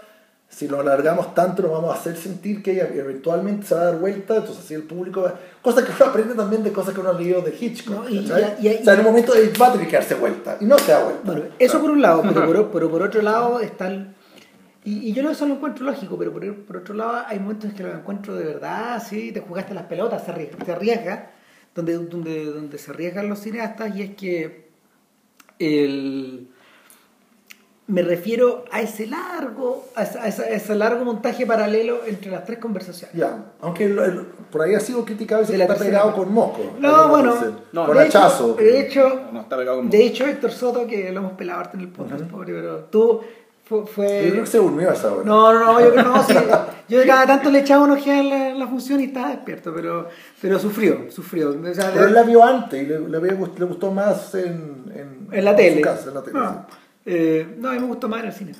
Yo también la vi en la, en la casa y me gustó más en el cine, pero volviendo a eso, eh, el ritmo con que están montadas esas tres conversaciones es completamente desusado. O sea, en, en general en las películas. E incluso es desusado en la televisión. en, la, en el montaje televisivo, en una serie o en una teleserie, no sé. Pero, pero se hace necesario en la medida de que no sé si está todo el material que filmaste de las conversaciones. lo Es más dudo, largo. Lo dudo, claro, sin duda que debe ser más largo. Sobre todo el, el giratorio. Ya, pero lo que, lo que pasa es que la, esa, finalmente el corazón de la tercera parte son esas tres Sí, sí, sí, claro, es No hay Pablo, forma- no hay Pablo forma de- está en el hotel. No hay forma de Claro. esquivarle el bulto a eso. Ese es el corazón. Y es un momento donde la película se Y toma... donde también creo que cambian la idea como que los malos se dan vuelta. donde, donde tu propia percepción de quiénes eran buenos y Claro. quiénes eran malos se altera. O sea, yo estoy ahí... Realidad, con- eso, pasa, eso pasa en, una- en un solo de los casos, me parece. Eh, que es el caso de los amigos. Sí, Que donde- que perrito. Donde, claro, donde este, donde el produ- donde este productor, ¿cachai? Puta, el fondo era, más que los buenos o los malos, era el productor el que tenía razón. Más Yo- allá yo- de... yo estoy de acuerdo contigo. Claro. A pesar de que yo creo que igual estamos con el loser. O sea, uno lo sigue a él, pues lo ha seguido a él, Sí. simpatiza con él, pero argumentalmente y respecto de quién es más honesto y quién es más virtuoso, en último término, Claro, claro, me gustó esa palabra, virtuoso. Sí. es, es más, puta, eh, lo que tiene que ver puta, con virilidad y funde con. Sí, sí, sí, tomar decisiones. Y, como, y con plantarte, eh, con plantarte el mundo. o sea, Hawksiano. Claro, plantarte el mundo, Bueno, es la película también, la, también, la película también fue un tira y afloja. eh, y en ese momento dije yo, hagamos dos versiones en que una, ¿cachai? Ya. Eh, que mejore uno y el otro. Porque de repente uno también, cuando ya está filmando sobre artistas, como basta con todo, bueno, o sea, yo, yo estoy mil más de acuerdo con algo que también como que me está ocurriendo a mí, es como, yo estoy más de acuerdo con, con Perrito. Ya. O sea, el productor me dice como, basta de no tomar decisiones, basta de... ¿ah? Basta Ahí- andarte quejando, Basta de andarte andarte- quejando, de echar la culpa a los otros. Eh, es verdad que en el tema de Catherine Saloni con Tomás Verdejo como el publicista, pero el publicista qu- quería como humanizarlo, como que no fuera solo pose, o sea, igual termina él quebrado y... efe- claro, efectivamente, más que ser bueno o malo, Claro. tú lo muestras tal cual es. igual yo estoy de acuerdo con Catherine. Por supuesto, Claro. o sea, por supuesto, porque No, este, este cabrón. Pero él no es, claro, pero a él no lo hicimos caer o... Claro. Claro, pero él no, no- él no es este animal que aparece ah, Bueno, es que ahí visualizado no- a la pasada ahí- al comienzo de la historia. Enseñanzas largas de, de Mazursky o Blake Edwards o Woody Allen es que todo el mundo de los personajes son como queribles. Al final todos tienen uno, cuando uno quiere a lo, a lo- Todo- a los secundarios. Es que en esas decirlo. películas, en general, la gente suele tener espacio para hacer ellos. Claro. ¿Tú te acuerdas, por ejemplo, en, en 10 de el socio de, Blake, de, de Dudley Robert Moore? Weber. Robert Weber, que es como el tipo que escribe las letras Sí. de la música que él coloca. Ya, En el fondo viene a ser, no sé, el Johnny Mercer de Henry Mancini. ya. Totalmente, y hay una escena de ellos con- en la playa. Claro, pues, y y en el fondo este personaje que, que está, está viendo correr como a su amante, digamos, que viene para acá, este, un gallo, un gallo súper grandote, eh, esta, esta idea de que él que había optado por el, el chico joven, Sí. en algún momento de la historia, Ya sabe que no lo iba... que se, iba- se le iba a ir en algún Sí, momento. sí, él ya lo tenía claro. Y le, le enseña... y claro, y Weber siendo totalmente consciente en la historia, eh, él, eh, él, es el que, él es el que experimenta el gran dolor al final, al cual eh, Dudley Moore se había expuesto. Ya. Tiene ¿Cachai? razón. Y, Y, y esto todo está observado como en una y especie Julie de... Andrews aprende de él. Exacto, una especie de como de subtrama que está que no está puesta que no está puesta como relleno ni tampoco está puesta como para En ese sentido un- estoy súper agradecido haber sido crítico como de un cine. contrasto de. O sea, de verdad me sigo, sigo Civil Cinema en tu teléfono favorito. vamos a hacer la Eh, pero Siento que esta película no se hace sin ser cinéfilo y sin haber visto muchas películas. Y el- Y espero las otras también, digamos. ¿eh? lo interesante es que no te las restriga en la cara si eso es la otra cosa ¿cachai? que no te restriga en la cara la cinefilia Claro, esto es Claro. como, como así, tipo Tarantino, esto viene, esto es un homenaje. esto viene de aquí esto viene no, claro. no o sea de hecho como como como ustedes mismos han visto acá en la en la charla las referencias han ido saliendo solas porque yo no había pensado en Edwards pero pero sí está ahí Es que la, la película se podría llamar así en la vida también. Claro, pero ¿qué Eh, otra película? Eh, Pero la estructura, la estructura, eso, tres horas y media y eso, viendo. La escena del psicólogo, eh, parte, ¿con qué pregunta parte? Y hay cosas como co- cosas que te machacan en el cine, ¿no? Es necesario entrar a una escena cuando el, el tipo te abre la puerta, que es como, o estar claro que o- eso está dicho, con es como clase de montaje 1. Ya. No, hay que partirlo. Y cuando yo me acuerdo, yo leí eso, esas cosas, yo quedé como impresionado de que uno puede saltarse No. la micro, el taxi, subir la escalera, tocar el timbre. ¿ah? Pero aquí filmamos, filmé como, como todas las escenas que uno pensaría votar, como que realmente la salud, esperar. Porque yo sentía, esta mina tiene la como, está tensa. Entonces, me echémosla antes de que abra la puerta y verlo a él que parezca un surfista neozelandés. Era como la, que estaba- Ya. lo que yo quería que, que el psicólogo no era Marco Antonio La Parra, sino un Claro. New Age, ¿cachai? Que no que una Barbie que fuera mucho menor que ella y que se produjera algo. Oye, hablaba con, Entonces, yo hablaba con de- psicólogos y les gusta mucho el, Ah, ya, sí, el sí. retrato. sí. Y gracias. Y, y lo pasamos muy bien con Cristóbal, el actor. Eh, si partíamos donde corresponde, como ¿por qué me viniste a ver? Que es como lo que te dice el montaje natural. Nos perdíamos todo eso. Y perdíamos la- el titubeo. Entonces, ahora esta, la película le debe mucho a la serie. O sea, esto no se hace. Y, y la idea, creo que tú mencionaste al principio, eh, de prescindir. Yo tenía claro que esto nunca se iba a mostrar en pantalla ancha. Y que nunca se iba a dar en el cine. O sea, pa- partiste sin la presión. Y a, a No propósito, quiere presión, o sea, nu- nunca, lo- nunca existió. nunca existió. A lo más, a lo más, algún universidad rara. ¿me- me- me explico? Partiste liberado. po. Ahora, No sé si liberado, pero las cosas supongo que sí. O sea, yo tenía claro que esto no se iba a poder mostrar en, en un principio, sí. Pero cuando empezamos a ver lo del montaje, Eh, ya, si para eso está Cinépata, tenemos un sitio... ¿Cuánto, cuánto, ¿Cuánto tiempo estuviste montando? Hartos meses. Hartos meses, pero no, no hace 80 años. ¿no? Ya. Eh, yo te diría que se hizo... Bueno, si primero se hizo un pre-montaje de verano, Ujú. que no nos gustó tampoco, y me di cuenta que era mejor, que era muy by the book. que ¿Qué pasaría si nos imagináramos con todo este material que íbamos a botar a la basura, de él escribiendo? Ya. Bueno, a mí un gusto, como dije yo, tratemos que lo más, como la escena más, como con tiempo, delicadeza, por así decirlo, eh, fuera él escribiendo, algo que yo quería, porque yo como escritor siempre me da mucha rabia como muestran los escritores escribiendo, como siempre están como, Eso sí. se ve como que triunfa, como que la chuntó, Como que estuvieran dirigiendo una orquesta. Exacto. Claro. Y de hecho le pedí a Matías que escribiera algo de verdad. Ya. Y no copiando, porque si me decía notar que iba a estar liado. Entonces dije, escríbeme algo y no va- vamos a seguir filmando hasta que yo pueda entender algo que sea eh, relativa, a pesar que tú no eres escritor, que sea como una carta, escribe tú lo que tú quieras. Pero yo tengo que entenderlo y emocionarme y sentir que es verdadero.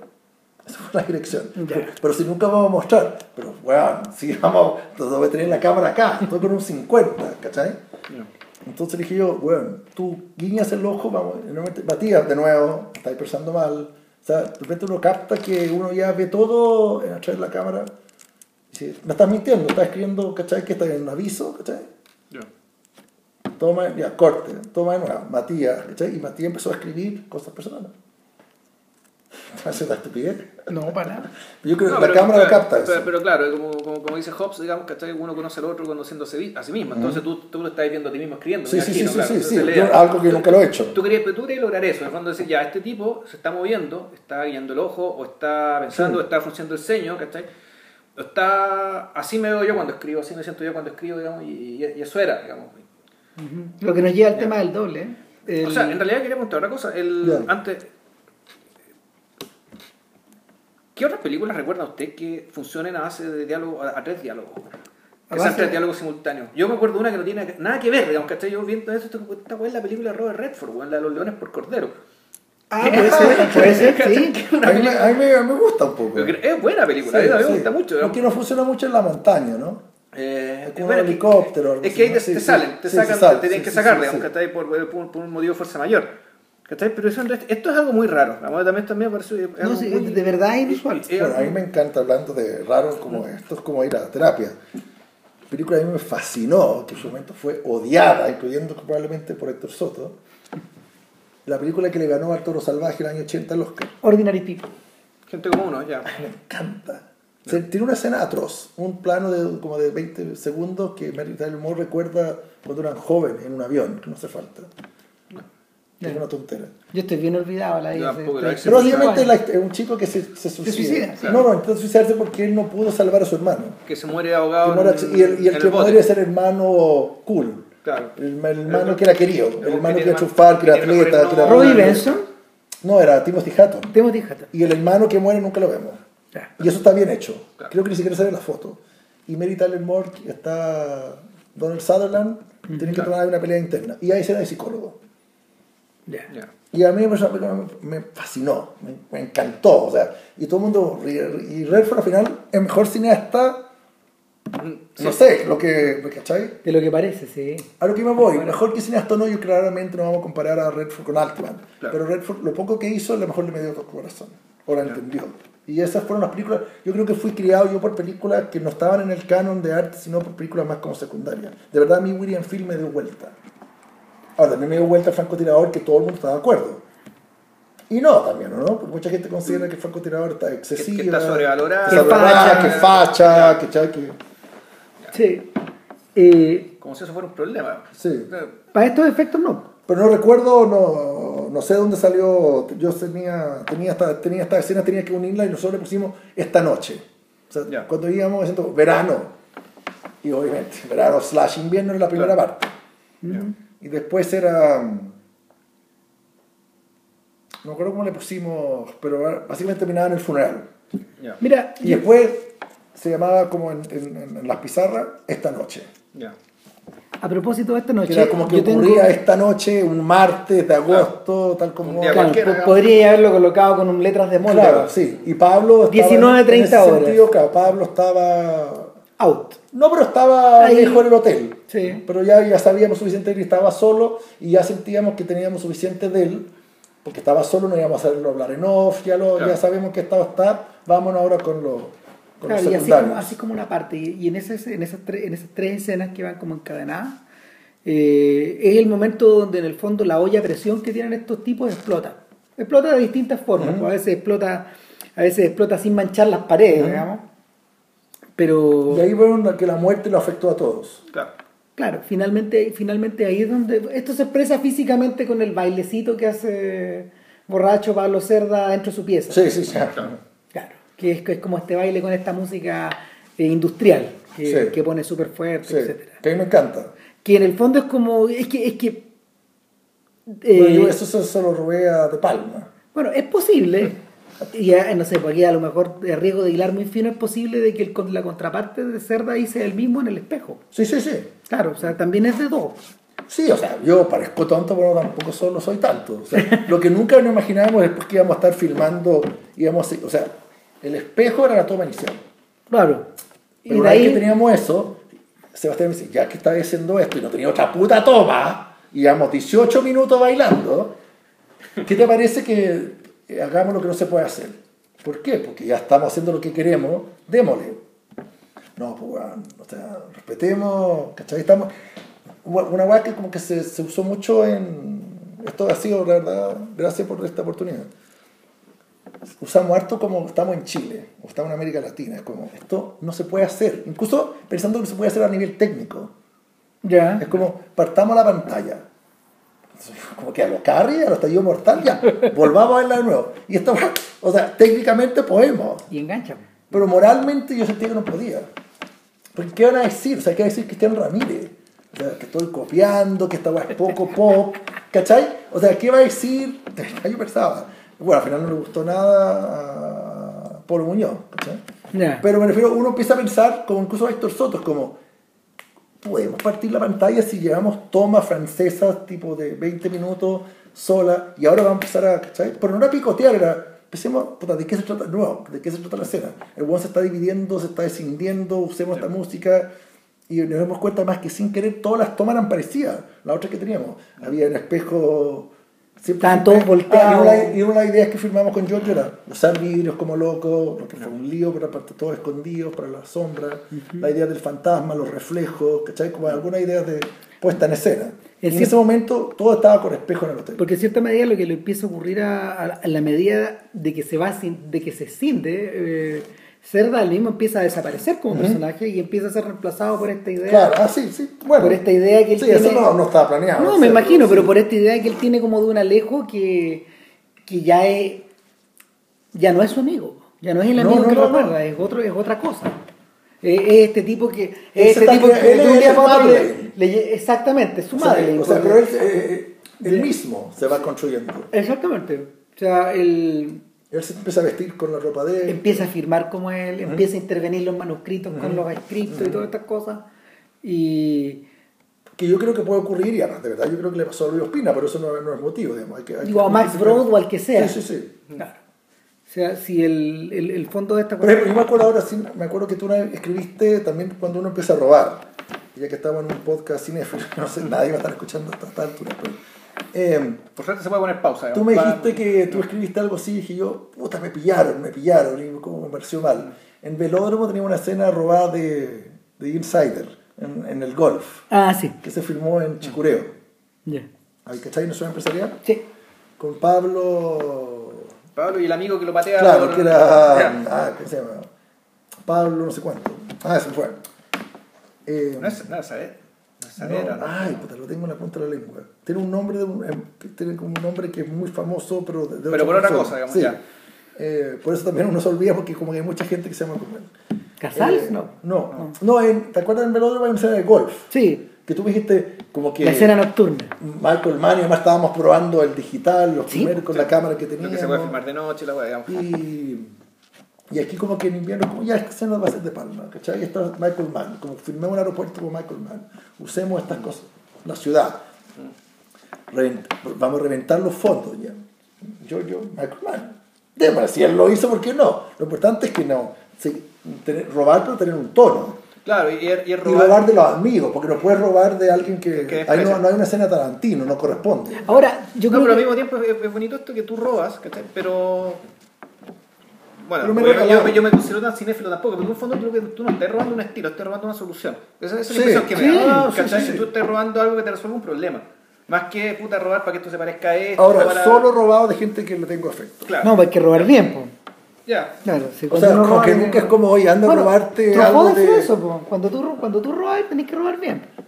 Sí, Scorsese Hay que robar ¿no? del mejor. Pero claro, yo, pero yo creo que más que el mejor, porque yo uno podríamos decir que más es el sirve. ¿Quién es mejor, el mejor? Claro. el que tiene más conexión emocional contigo. Claro, y por lo tanto, decir, por, por lo tanto te va a servir, digamos, lo que estás Claro, haciendo. porque por algo yo conecté con él. Ahora tú me dices, probémosle a Spielberg, cómo Spielberg ha resuelto el giratorio probablemente muy distinto, a lo mejor desde afuera. Es no, con helicóptero alrededor, no sé, no, Spielberg estaba Bueno, eso es de hecho, clase, tú- tú porque es- Spielberg no hubiera hecho eso. No, Bueno, no, tú- claro. de, hecho, de hecho, tu escena del giratorio, para mí, para, en, en, mi, en, mi, en my book, en mi, Soderbergh. en mi recuerdo es out of sight. Sí, sí, Es sí, Soderbergh. sí, sí, bien. Cuando las luces empiezan a girar. Que tú- Detroit, creo y que ves es, Detroit, Jennifer Lopez. Claro, y ves un Detroit de luces y en el cielo. Y es el Detroit, es el Detroit dorado donde eh, Jennifer López y George Clooney pueden conversar sin estar Sí, en contacto con la mierda. Sí, digamos. exacto, sí, sí. Y es una gran escena, po. Es una gran Ultra escena. película, ultra gran escena. Gran película, además. Gran película. Entonces, el... sin embargo, el Soderbergh gasta un rato ahí y acá la escena se empieza a transformar en eso cuando, cuando empieza a girar y, y la, el giro no está, no está filmado al principio. Está, tú lo filmas de frente o de Sí, lejos sí. y, y dejas espacio para que conversen, para que Sí. haya para que haya diálogo, para que se cree tensión, pero el giro empieza, el Sí. giro y lo, el giro y lo y las gamas de colores empiezan Sí. a aparecer cuando Verdejo empieza a Sí. lucid, cuando lo Así. empieza a perder, Así. cuando empieza Perfecto. cuando se empieza y a ir. íbamos cambiando los lentes con las tres. Las tres escenas fueron a- filmadas de la misma manera en que a medida que iba poniéndose más espeso el guion íbamos aumentando lo- los lentes. Ya. Íbamos entrando. Y te Pero no entrando con Dolly. había cada, Ya. cada vez menos profundidad de campo. ¿no? Claro.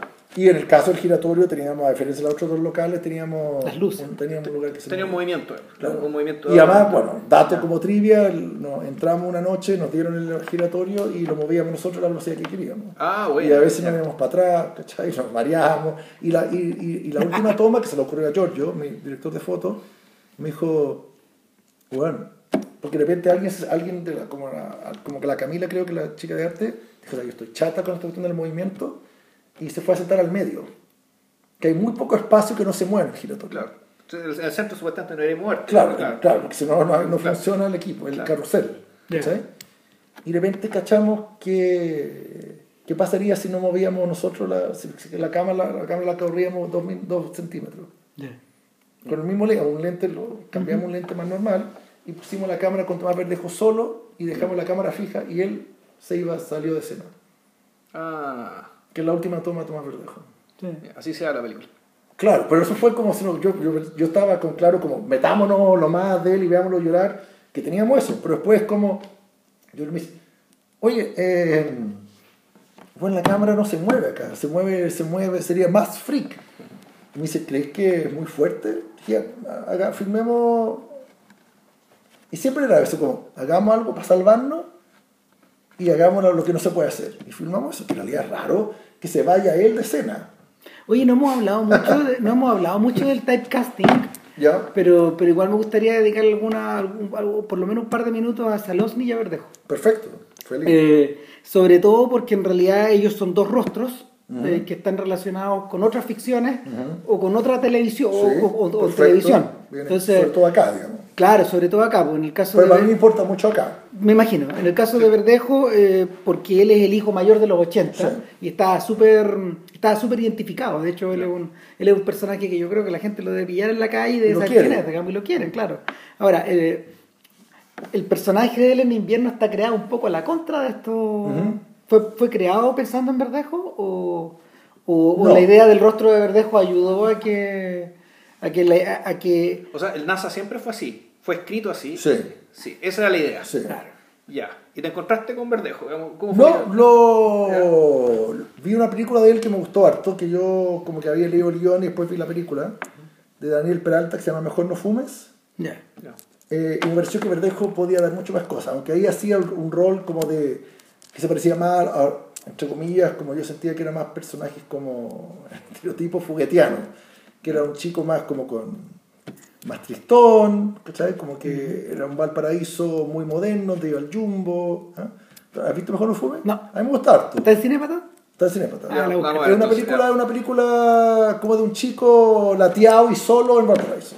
Ya. Entonces en ese sentido era distinto a... ¿Medio Ezequiel Acuña? Sí, totalmente, sí, sí. A mí me encanta Ezequiel Acuña. Ezequiel Acuña es es productor asociado mío y le- me encantaría que ustedes vieran el día de mañana. Yo ya no tengo la fuerza para Bueno, y poder... tiene un poco que ver con el mundo de invierno a todo esto. Sí, sí, sí. y, todo el y tono la de- vida de uno, la- las dos películas se juntaron harto. Que también tiene algo como la última película de Ezequiel. Ezequiel piensa continuar. Pero Ezequiel eh, jugó con su... todo- todo- actúan todos los personajes ¿De sus películas anteriores? Claro, llevo más límite, todos, todos son protagonistas. ¿cachai?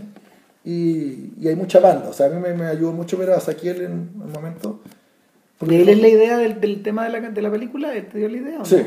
Gran canción. No, no, fuimos a recitar juntos. Ah, ya, pero gran No, pero lo que él me dio la idea, me dijo, yo estoy en una película de esta chica, un cortometraje, que para alargarlo, casi estoy exagerando y no es verdad, pero me dijo, esto es una locura, que tengo 20 escenas muy chicas y lo que más tengo es gente cantando. Y él me mostró un corte y dije, bueno, no solo sigue, sino yo te voy a robar la idea.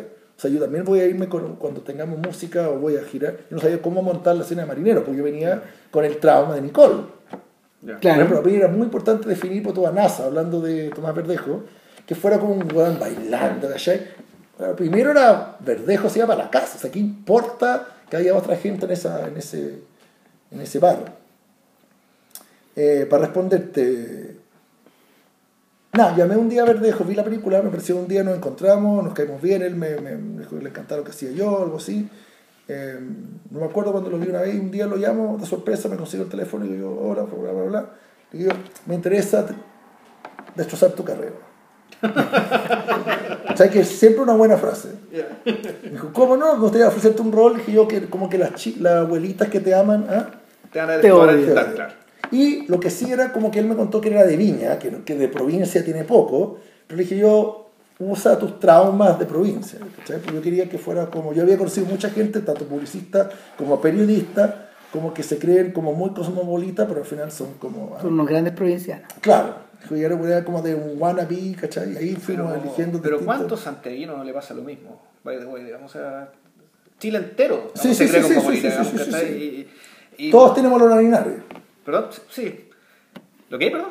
Olor a Linares. A olor a humo Linares. olor a Linares. Olor a- Al humo de Linares. humo- al olor a humo de Linares. Exacto. Eh, Pero bueno, yo en realidad te quería preguntar por otra cosa. Ahora, el miedo era eh, que no fuera demasiado estereotipado, que No, claro. no, que, eh, que no nos riéramos mucho, pero era, era el comic relief y funciona. Sí, sí, y, uno se, y uno se ríe, claro, y ya no es falla la película, sino que tú decís, bueno, es que hay gente así. Sí. ¿Cachai? Hay gente así, pero ¿sabes que Eso a veces funciona y a veces no. A mí me parece que uno, un, un traspié de la película, creo yo, es, es la evolución del cabro chico. Ya. O sea, como el cabro chico termina básicamente engrupi- sobreengrupiéndose, porque en el fondo eso puta, es, como- Sí. es, es la palabra que usamos en aquel entonces, si se ocupará todavía, esto es uh bueno engrupío, ¿cachai? Ya, pero engrupío y es un engrupimiento que ya, puta, engrupimiento que básicamente, digamos, es, Rayen la caricatura. eh, Claro, es una. Puta, es que es dosis importante autoengaño, autoengaño Sí. con herramientas ajenas, Sí. digamos, que No, usan y- básicamente para. Ahora yo lo defiendo, claramente. Ver, pero mira, es que ¿cuál es el punto? Es una, Ay, pero cuando la, es, ¿sabes es por una línea ¿sabes por qué yo lo defiendo, creo yo? O sea, yo estoy de acuerdo contigo que, pero cuando el público, creo que el público sabe más de lo que sabe él.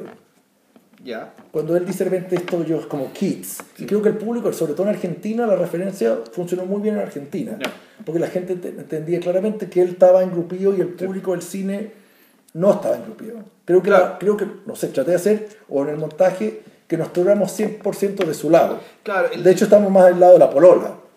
Claro. Como si, ¿dónde sacaste esto? Entonces- un día vas a... ¿ah? Yo, Claro. quería, yo quería, para mí era Pero- muy importante que alguien dijera una frase, era una primera frase de la película. Algún día alguien va, esto va a ser un cuento. Es complicado que. Es súper complicado que está ahí el. Puta, ¿cómo decirlo? Eh, dar cuenta de este proceso de básicamente puta, de, de decadencia de una persona, sobre todo una persona tan joven, Sí. de que caiga la caricatura, pero que al mismo tiempo está validado por la experiencia, es decir, está lleno de gente Sí. ¿cachai? que es así. Pero el punto está en que, puta, en este caso hay que decir, pues decir, o soy entre realista, y efectivamente muestro a este tipo que es como un montón de gente, pero al mismo tiempo creo que en ese sentido la película baja como baja la intensidad, o sea, más que baja la intensidad, es que esta cuestión es como un tropiezo respecto como de la madurez de todos los demás, de, de la madurez de lo que te están contando. Ya, eh, Incluso puede ser. y el punto y no tiene que ver ni siquiera con la actitud, sino que tiene que ver con la decisión que él toma, porque él está tomando una decisión también. Sí. El tema es que la expresa pobremente. ¿Por qué? A la vez porque es muy chico. Sí. Un- un- Ahora, ahí yo traté de hacer de nuevo que la más importante fuera ahí cambiar un poco la energía. Como tal como uno siempre ha estado con él, eh, el pro- aquí en este momento uno de alguna manera entiende más, donde más está menos, menos, en Tomás Verdejo uno no está con él, pero uno se humaniza. Claro. Pero ahí yo quería como que la polola adquiriera más importancia. Claro, donde, está- donde está efectuado bien el viaje y sin mayor. eh, a ver, sin tanta estridencia con el pelado. claro. Claro. ¿Cachai? Porque ahí yo creo que ese es el punto medio entre, esta- entre, el, Sí. entre el mundo de cerda y el mundo del cabro chico. ¿Cachai? Porque el pelado en el fondo. Es eh, la bisagra, por así es decirlo. la bisagra, porque además él es el que No es tan artista. No, no es tan artista, él es el que tiene el documento, además. Sí. Él es el que tiene la película y finalmente también la peli- esa película que él tiene funciona como bisagra. La película Pero no tenía que correr riesgo. ¿eh? O sea, Claro, lo que sí. yo quería era... eh, Sí, en el fondo igual un- un- La frase que yo quería era como ciertas personas que yo me ha tocado vivirlo en carne propia también es como la frase esta que algún día esto va a ser un cuento, como que manipular las situaciones más que para... O sea, claro, hacer de, ellos mismos un- Una ficción. hacer Una, una ficción, por lo tanto, hacer de ellos mismos un artificio. Exacto. O sea, digamos, y ese es el. Y ese es el fondo, ese es el costo que se paga, digamos, en la vida misma, pero también ante los ojos de los demás. Ujú. O sea, nosotros te dando cuenta de que, de que puta, este, cabro, digamos, lo perdimos. Aun cuando, ¿cachai? Yo insisto, uno, uno podría haber dicho con más madurez, por ejemplo, le he dicho a la puebla, ¿sabes qué? Lo que tú me ofreces no me sirve. Ujú. ¿Cachai? Pero tú me ofrecí, así, así como voy contigo, puta, voy a, donde- a la estabilidad, Claro. a la inaburguesa, a la salud, al no riesgo, a salvarme, Sí. como el poema de Benedetti este que a tanta gente le gusta reproducir, ¿no? Esto que contigo me salvo, ¿cachai? Y yo hasta no- y yo todavía estoy demasiado joven para salvarme. Ese es como el- Eso es. eh, Eso es, ¿cachai? Pero yo claro, sé que estaba yo estaba corriendo Ah. más con hielo y además curiosamente yo sentí donde yo más me sentí lejano, a pesar de que supuestamente Claro. mi estereotipo es el joven, yo me sentía mucho más cercano con los mayores. Yo Mira, estaba mucho más, yo conocía mucho más a Catherine Saloni que a, que a Pedro Campos. O sea, en el, en el, en el caso a lo de. mejor me faltó más herramientas. ¿ah? Mira, no, pero en el Pero caso yo quería que alguien dijera algún día esto va a ser un cuento, te voy a regalar un perrito. Ya. Eh, y, y también hay un momento en que uno también dice que más no todo puede ser perfecto, pero yo quiero tener que, que todo el mundo esté en, estén. En el caso del cabro chico, lo que más él arriesga es un costalazo en bicicleta borracho. Sí, aunque yo creo que el- noche se inyecta Claro. algo, algo le pasa. Eso Claro. es como a nuestra fantasía. Ahora, en el caso de Cerda, lo que él está arriesgando es su, inte- su entereza moral y, Su No sé. identidad. y su yo, identidad. diría, yo creo, yo creo que chico está, está, está arriesgando harto más. Sí, yo creo que a este- nosotros pensamos que esa noche va a terminar como casi como una fantasía como Chelsea 1979. Los, los inyectan Claro. mal o le dan droga. Y aparece, aparece en el diario. después. Claro. O, o peor de todo, digamos, usando el, usando el lenguaje intensamente, ¿cachai? Puede ser que este tipo, ese momento se convierta en un pensamiento central de él, ¿cachai? Que lo haga, no sé si desviarse, digamos, o efectivamente lo haga tener una idea de sí mismo, ¿cachai? Bueno, que le va a terminar generando más problemas. Ahora, sí, y va- la película ya tiene un personaje así, po, que es ella, la, chi- la chiquilla, ¿cómo se llama? La, la, la novia de Cortés, po. Ah, Julieta. Julieta. Una, una víctima de la vida. Sí. Porque Jul- Julieta es, la, Julieta es la que en el fondo tiene, tiene todos esos sentimientos que la definieron desde antes y que, y que la, la lanzaron en banda nomás. Y ese es el personaje fantasma del que se habla mucho y que te encontráis al final, al final del Claro, camino. y es un personaje muy extraño, porque es como, claro, es, el fondo es- ocupa el, el rol de la musa. Claro, ¿cachai? Pero- pero, pero una musa llena de carencias, ¿cachai? Sí. Es una musa que básicamente su, su, su carácter de musa lo da Ahora, la si uno carencia. hay un taller literario, Ya. Te matan. no te das cuenta, no, que esa Está musa lleno, está lleno de Ah, está lleno musas, claro. ya. De esa aspirante a musa. O musos, o cachai, pero como que Ya. no es Charlize Theron, digamos. O sea que su gracia son sus carencias, como, ¿qué gracia tiene? Su padre se suicidó a los 8 años, weón, preséntamela, ¿cachai? Claro. Como fue un poco estructurado a... a- Ya. eh, se corta, ¿cachai? Como que se ha intentado suicidar. ¿ah? Sí. En cambio, lo tuvo Lola, ¿cachai? ¿cachai? Terminó cuarto medio, ¿cachai? O sea, empezaron una competencia como al revés. ¿Cuál es tu eso? Lola? Hace, hace torta. Claro. La raja. Claro, co- contra, contra ella, por ejemplo, el otro personaje femenino que es el de Catherine Selosny, está armado con una, con una complejidad y con una entereza que es monolítica. Es impresionante porque yo creo que, yo creo que eso, mucho de mérito tiene el guion, pero mucho de eso también tiene la presencia física, el aplomo físico de ella, porque que curiosamente solo había sido probado en teleseries antes. Bueno, pues eh, a mí me faltó ahí Eso, responder ¿cómo- por qué. cómo- por qué- Bueno, claro, ¿cómo eh, esa decisión? no, no, no, llegué a- necesariamente a ella. Era porque sentía que, la, nuevo, tema que lo he discutido con actores también. Las actrices de cierta edad, por ejemplo, Cata Guerra, que lo puede haber hecho, que tiene como incluso el físico, Claro, ya están quemadas. mucha teleserie. mucha teleserie o mucha opción política, como yo no hago teleserie, que realmente que es como frase de gente que hace 80 teleseries. Bueno, que es lo que Yo no hago comerciales, yo que es lo hago que pasa un teatro. poco con, este, con la actriz de Gloria. Un poco eso. O, sea, o de repente, claro, y me parecía que, que Gloria, ya era, meterse con Gloria era como, no podía meterme con Gloria. No, pues tendría que lidiarse con su agente, partiendo por ahí. No, no, no, no, no, hablando más en con- serio. que Tenía con que hacerme mito. cargo con, el- fondo Ah, con la idea. con la idea del Ah, con la idea de Gloria. de Ya. Y además no me pareció suficientemente guapa. O sea, yo no, o sea, Tomás Verdejo no se va a agarrar a un hueón de 20, no se va a agarrar a Gloria. O sea, con todo respeto. Ah, o sea, yo encuentro muy bonita la María García. Bueno, Debo decirlo, bueno, ya- de mi gusto. bueno, pero- de gusto, claro. Pero me parecía que yo estaba con una que se llama MILF. Ya. O sea, qué mina más o menos rica, que tiene cierta edad, ah, que tenga más capacidad de actuación y de repente en un momento yo, yo estaba en serio aprieto porque no encontraba a nadie.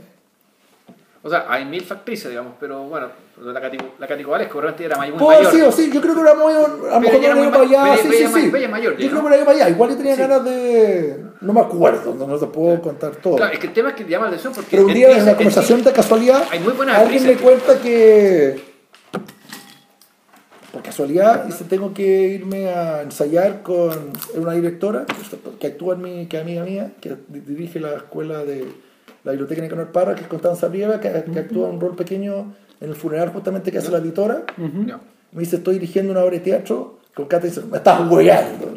Así literalmente. O sea, no mientas. O sea, ¿cachai? ¿Por qué me mientes? ¿Cachai? No, no, es una obra inglesa de Harold Pinter, actúan dos personas con Mira. Cata Salón y es como, ya, es como, seguís como, no, no mientas. Bueno, tú, tú rajaste con Katy Salón y en Ya, la TV hace las hace- 60 años. hace digamos. 80 Hace tres años. vidas. Hace tres días, y claramente yo no hubiera pensado que iba a hacer una obra de teatro de Harold Pinter, Claro. casi un monólogo. No, que en realidad me pregunta, no, no va por este lado, va por el lado de que no, en todos estos años no, no, no se siguieron viendo No. con Katy Salón ni nada. No, ahora yo ya. como todo el mundo la ha visto, Ya. en distintos, tampoco yo sigo matinales, sí, yo tampoco sabía que era tan famosa ni nada. Pero yo cuando yo supe dije yo, puta, y si efectivamente es verdad, dije yo tiene razón, hizo una teleserie, eh, teatro y nunca nadie la llamaba y eso me encantó. O sea, la idea de poder llamar a alguien nuevo y saber que, era, como estamos la verdad con sentido estas dos, pers- esta pareja, incluso también el mismo, los, los actores que son los, los amigos, los roommates, llamar gente nueva. Porque también yo puedo llamar a actores con más fama, como diciendo al mismo nivel de Pablo ah, o del elenco, pero ¿qué pasa si le doy a algunos nuevos y mezclo? ah? Hacer como un... ah, que entretenido elegir casting. Pero nada, le dije a la Katy que eso, quiero sin maquillaje en un momento y quiero que, casi como, ¿cachai? Entonces le mostré películas, le recomendé que era una Susan Sarandon, ¿cachai? Quiero Rowlands, ¿cachai? Quiero Jill Clayburgh, ¿cachai? Y en un momento te va a ver bien, por otro momento quiero que llore, aquí no vamos a hablar de tu edad, vamos a hablar, ¿cachai? El, viaje, el viaje de ella es, re difícil. Lo único que se compara es el viaje de Cerda Ujú. en la película. Y de hecho, en la escena que los tiene a los Sí. dos juntos, Es como... Este- es tu, esta es tu escena. No, en el estilo, sino que ahí lo ahí se dan de cabeza en el fondo. Porque da la, da la sensación de que cualquiera de los dos se va a parar en cualquier minuto. Chao. No, no, de hecho, Cerda dice cortemos esto Sí. porque antes que, antes que esta guarda viento. digamos. No, no, no, no, no, no vine a, no vine a charlar contigo para que me tirías esta weá. Y No, es una maravilla esa era, porque en el fondo es un, un triángulo de amor con un muerto. Sí, claro. Sí, pues, el triángulo con el muerto ahí. Y mismo, está pues, como, como claro. en la bolsa. eh, eh, el muerto está en la bolsa. Claro, cosa- físicamente sí, pues ahí están los Lo que sí, al no, al no tener mucho ensayo, con alguna gente ensayamos, pero tuve que hacer una escena que decidí hacerla más como en grupía, como nunca, los, nunca se conocían, Ya. nunca ensayaron. ¿Y tú quién soy? Claro. Claro, saberlo de inmediato, ¿cachai? Ensayé más con la Katy, ¿cachai? Yo conozco más a Pablo, pero también íbamos a- así como, firmamos estas frases, pues volvamos, ¿cachai? O sea, en el sentido de tener mucho más claro, como director yo no me lo atreví antes, yo lo ensayaba, aquí es como yo sé, Yo sé cómo, cómo lo quiero, confío en Pablo, Pablo me importa más cómo reacciona, ¿cachai? Ya. Y apoyemos más a la Katy, cosas así. En otra escena, en cambio, con el giratorio fue todo ensayado mucho antes, yo sabía que iba a tener muy pocas horas para poder... eh, Sacarlo bien. claro. Ya. Y finalmente. Está llegando el otoño, ¿no? ¿Ah? No, en la primavera. Sí, Claro, sí. como- no sé, Ya llevamos nueve horas. de- de- exactamente. Hacemos esto como, lo voy a poner al Es un landmark, nunca habíamos no, lo hecho- vamos a poner como DVD, lo voy a poner abajo del... Claro. Sí. Lo pod- podéis poner la pista. No, estamos viendo la posibilidad de que ojalá salga a la red. Yo quiero, esto invento porque todavía no he hablado con mi socio, pero me gustaría salir como el, 20 como el para el verano, 21, sí. Y antes de repartirlo como en DVD. vía- ¿Salir en la red internet? O... No, internet, no en el canal. No, no, lo Claro, no, canal. Yo igual pienso que en la tele, no sé, ojalá yo todavía tengo esperanza que podría ocurrir, pero tampoco estoy dispuesto a cerrar, Oye, a, y a editarlo, puertas. y editarlo como libro. Porque también me hace sentido como libro. ¿Cómo Claro. qué sentido? El, el guion. Ah, no, ¿tenía editorial? Hablemos. ¿Sí? Eh, Ah, dile, dile random. No, lo que sí no me atrae, no me atrae nada ya es remontar, resonificar. No es lo que es nomás. pues, Si ya está. Ahora es loco, yo me recuerdo una vez cuando yo supe que se dio en Chile película que yo no vi en su momento, y me acuerdo que quedé como diciendo, qué penca, qué fome, qué triste, no sé por qué pensé esas cosas. Se dio a hacer en la vida conyugal, Ya. que yo no vi, porque no tenía edad, pero me acuerdo que yo quedé como impactado en que Berman había hecho la serie para televisión. Claro. Y yo consideré como diciendo, puta, yo que no sé nada de Berman, pero que me creo bermaniano, que había visto dos o tres, y como que me gustaría ser bermaniano, me parecía que era como penca, para usar una palabra, o triste, o no sé, o, o de otro planeta, que alguien de esa fama, Tuviera que hacer tele. no, parece que como que hubiera optado para hacerlo para la tele. Claro, que lo que uno entiende. O sea, cuál- esto el 75, gente viendo tele chilena y tele americana, que la, lo más era una miniserie, ¿no? Como de que Avenida al Parque 79, o no sé qué uno veía las miniseries, eran raras. La- Claro, la Shogun. Claro, Shogun quizá era lo más complejo en los 70, ¿no? Que se ha hecho en la televisión, ¿no? Claro. Que el fondo era más, porque duraba ocho capítulos. O Hombre Rico Prepora, a mí, me- a mí me gustó mucho. Pero era basura, pero era entretenida. Caín Yabel, yo me acuerdo que esa fue la guerra Claro. del siglo 80. ¿Cachai? Esa Pero Taylor, entonces, qué raro que Berman haya optado por televisión y después tuvo que reducir. El... Ahora lo entiendo perfectamente, porque obviamente una película de nueve horas, ¿cuánto dura la serie? No, además se entiende que el lugar social que ocupa Claro. la tele era otro. Eh, o claro, sea, claro. era otra función que tenía yo la no tele. entendía. Claro, ¿no? Y de hecho, Y de además hecho, en un país invernal, además. revisando, revisando con el tiempo te das cuenta de que Y es mucho mejor la serie. eso pasó en los 70 y el viejo repitió la experiencia tres veces. Exacto, como Fanny Alexander, ¿o Y con ¿no? cara a cara. Ya. Que esa es la menos conocida de todas esas. Pero uno, eh, con la cultura que yo tenía, Woody Allen nunca hubiera hecho, o, o Scorsese, yo voy a hacer una serie de televisión para la NBC. Claro, Ahora, ahora, ahí sí, ahora- claro. Sí, ahora, ¿cachai? no, pues, ahora en la última entrevista habló que en el fondo está muy avergonzado de. No sabe por qué Amazon lo- lo- le compró una miniserie de seis Ya. capítulos. digamos. Van a estar muy decepcionados. Ya, no creo. Bueno. Bueno, quién sabe, pero. Nada, pues yo creo que podríamos empezar a cerrar Sí, entonces. cerremos. Sí. Después de. Y, y para cerrar, la escena final. ¿Sabes que yo, yo Ya. No es por tirarte flores gratis, pero yo siento que. O pienso que la escena final es una de las grandes escenas de. Es una de las grandes escenas del cine chileno. Yo me la. me- me- a lo mejor me da lo mismo lo que piensa la gente en sus respectivas casas, los que vieron y los que no vieron la película. eh, yo creo que es una manera de matar al personaje o de despedirse del personaje que, que se une perfectamente al tono de la película, pero al mismo tiempo a la, a la estructura mental que le diste y, a la, y al, a la- al golpe emocional que provoca. Porque eh, eso termina con el. es un plano fijo. No, y. Es un plano fijo donde... Ya, ¿te eh, cuento la verdad? te, te- te- te- te la primera, es un plano fijo que don- donde sale el nombre de la Plaza Uruguay, Claro. está filmado al revés, de cara hacia la calle, y estos personajes empiezan a Es alejarse. bastante larga, claro. Claro, empiezan a alejarse y eh, Cerda se va por la derecha y Alejo Cortés se va derecho hasta que se transforma en una mancha. Claro. Sí. Y, y, y- y finalmente se disuelve un poco en la nada. No, Eso. todo eso es verdad, todo eso es verdad. Todo eso está análogo y está filmado así. Lo que no es verdad era el momento en que aparecía. Me imagino que de haber aparecido mucho antes, po. Claro, era... Era el final de la conversa Sí. de los amigos. Es que llega un momento en que, es que hay una conversación que después se va a un lugar, una calle que esté en una bifurcación. Esa, Esa. esa es.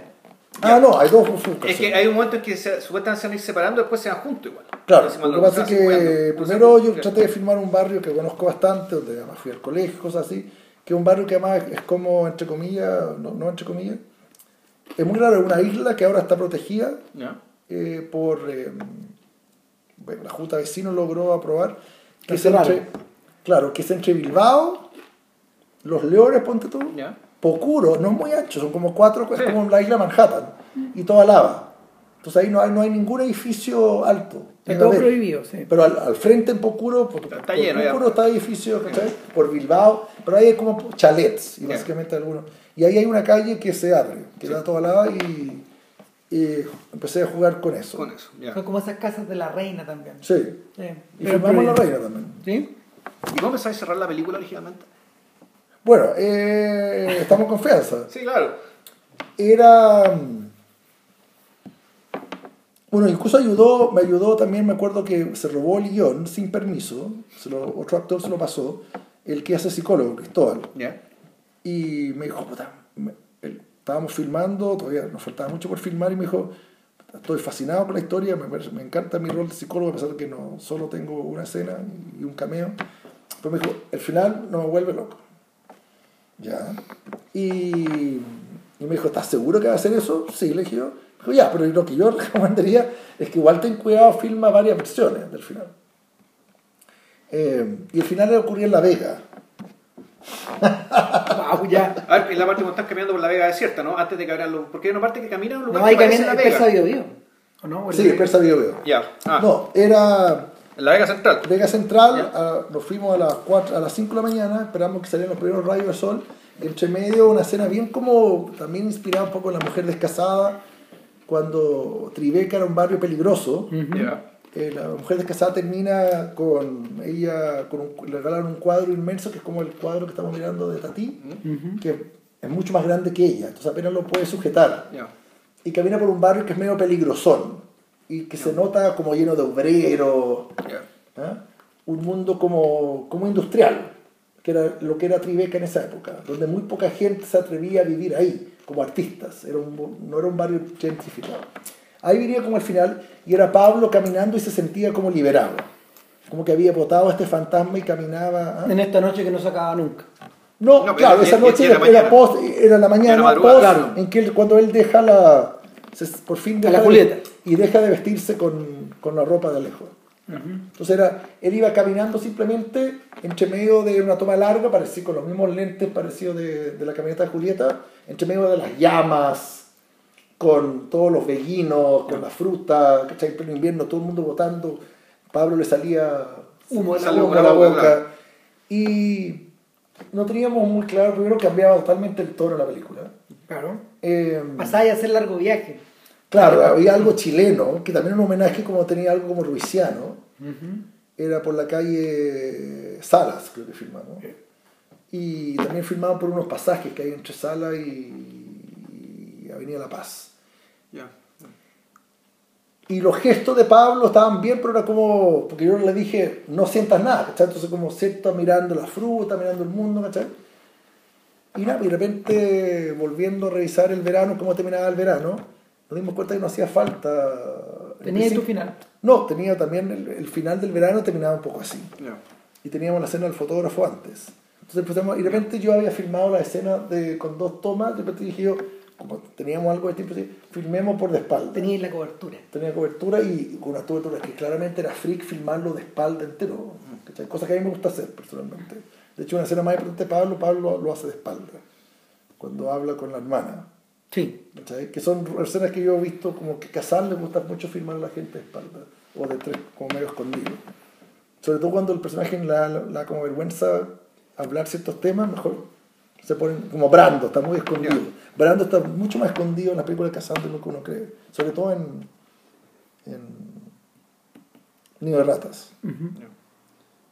En la espalda de Brando tenías razón. La chamarra, como dicen. Lo que pasa es que anda con la misma chaqueta. Sí. ¿cachai? Está, está todo calculado en algunas cosas. Sí. y otras veces no.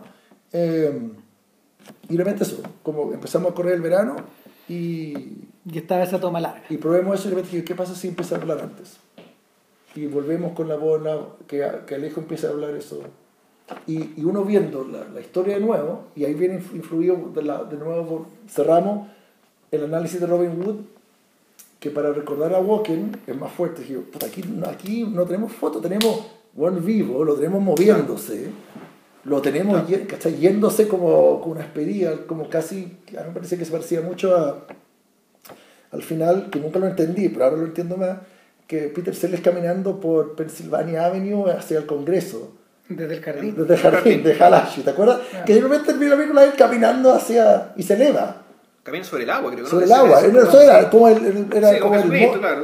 Pero, después pero, un pero efecto. él- él la, claro, es que- O parte con él caminando hacia el Congreso, no me acuerdo. No, que responde, responde a esta otra escena donde él va por Pennsylvania Avenue también, que, va- que como que termina el primer acto de la película cuando él sale a la calle Eso, por primera vez. Eso. y lo ves irse. Y después irse, está- irse, que se eleva. Y me acuerdo que cuando yo lo vi yo me enojé. Porque yo era muy chico. Que está mezclado con el póster también, que de Claro. está en el aire. Claro. Pero yo me acuerdo que yo me enojé porque yo sentía que dentro de toda la película era realista y era creíble. Y cuando tú la vuelves a ver te das cuenta que en realidad es al revés. Ya. Está llena no- de, está llena de, de imaginario. imaginaria, ya. Está llena de Casi imaginaria. no podía entender por qué se elevaba. ¿cachai? No. Hemos, hemos estado habitados por los 70 ideas. Sí. Pasó, pero bueno. Y, y nada, pues ahí empezamos. ¿Qué pasa si Alejo lo hacemos hablar en la pieza? Con eso reafirmamos más, ¿cachai? Que Alejo está presente. Y mucho de lo que había, teniendo la misma toma de nuevo, ahora verlo de frente, volviendo a la teoría de la Claro. espalda, él le dice cosas como tú vas a saber cosas de mí, yo voy a hacer cosas, ciertas cosas, como se vuelve a contar toda la parte thriller, ahora tiene otra eso, tío. Y como yo había pensado que uno va- le va a tener cariño a Alejo, y, y, y- bueno, y ahí hay un homenaje también de cómo se despiden, cómo se despiden en la última toma, que también está robado, de Cuenta conmigo. Sí. Cuando Sí. River Phoenix ve a, a Will Wheaton, se despiden y dicen, te veo cuando te veo, no, no si te veo antes. Y se separan, no de la misma manera, pero después se van casi a Richard Dreyfus. Claro. Y entre medio Si de la muerte. claro. no me- ¿ah? Y entre medio de la muerte, claro. También. Claro. O sea, la muerte está fuera de cámara. Claro. La muerte fue negada la despedida supernatural. Lo bonito es la una En el despedida natural, bosque o en, caso- un- o en una esquina. una ¿no? despedida cotidiana, digamos, ¿cachai? Pero que tú sabés que es una despedida mucho más pesada que eso. Claro. Claro. Pero Ahora, no- lo que me llama la atención es que, Pero ahí se van a, a Dreyfus. Claro, ahí se van a la. Es que No me vuelven al acuerdo, relato, no me creo que acuerdo. ahí vuelven al relato. Ahí creo, eh, Sí. el- mientras él se está yendo, creo que empie- empieza el relato. y Vuelve al Y relato. vuelve la voz y dice, nunca murió, volví claro. a tener amigos como los que Claro. tuve a los Y, claro, 14. y cómo cuenta que este cabrón se murió porque le cortaron el cuello Claro. una pelea. Exacto. Y ahí aparece el Cerebus ya escribiendo, escribiendo el mismo cuento. Ahora, me llama la atención. Y que- dice eso, nunca volvimos Sí. a ser, nunca uno va a volver a tener amigos como los de antes. Y de repente él mira, mira por la ventana y ve que los hijos tienen la edad de él. Claro. Y están jugando y el hijo de repente le dice, papá, ¿qué estás haciendo? Algo así. Nada, Claro. como magia. Y yo siempre, tratar de hacer algo como que, que el buen se vaya hoy. Pero, y como filmamos en el verano, yo siempre la idea de Cancún, Ahora, que se va que- caminando, literalmente va casi como bailando. Se va como casi bailando. Ahora, lo interesante con ese final de la película cambiar la historia, cambiar el destino de Pablo también, porque el destino de Pablo supuestamente era otro, por lo que estabas contando, entonces, porque el final era, el final que me estás contando tú, era Pablo eh, Caminando por la vega. liberado de algo. digamos, Claro. ¿cachai? Y resulta que este, este, el final que funciona más es este, que se trata de otra cosa, nada que ver, me parece a mí. Mm. Por lo tanto, no es. que- que- A ver, ¿cómo, cómo te digo? Digamos que la película, en el fondo, y el ritmo de la película, el tono de la película, te fuerza un poco a, cambiar de final. Sí, sí, eso, sí, eso- fue lo que pasó. digamos, Y no, no solamente cambiar de escena final, sino un poco cambiar de lo, que, lo que pasó. Cambiar de trama. ¿O no? ¿Por qué? ¿Por qué es esto? Porque yo no recuerdo que el arco de Pablo te llevara para allá. ¿cachai? Al menos, eh, A lo mejor, a lo mejor, a lo mejor yo, a lo mejor, bueno, fue la única escena que no, no, no siquiera intentamos montarla después o recordarla, o en un momento dijimos, ¿por qué no lo hacemos? Que era tan visualmente precioso, y yo siento que me iba a ganar como Cinema Chile, como un- era un plano muy chileno, como que yo sentía que nunca se había filmado, se veía increíble.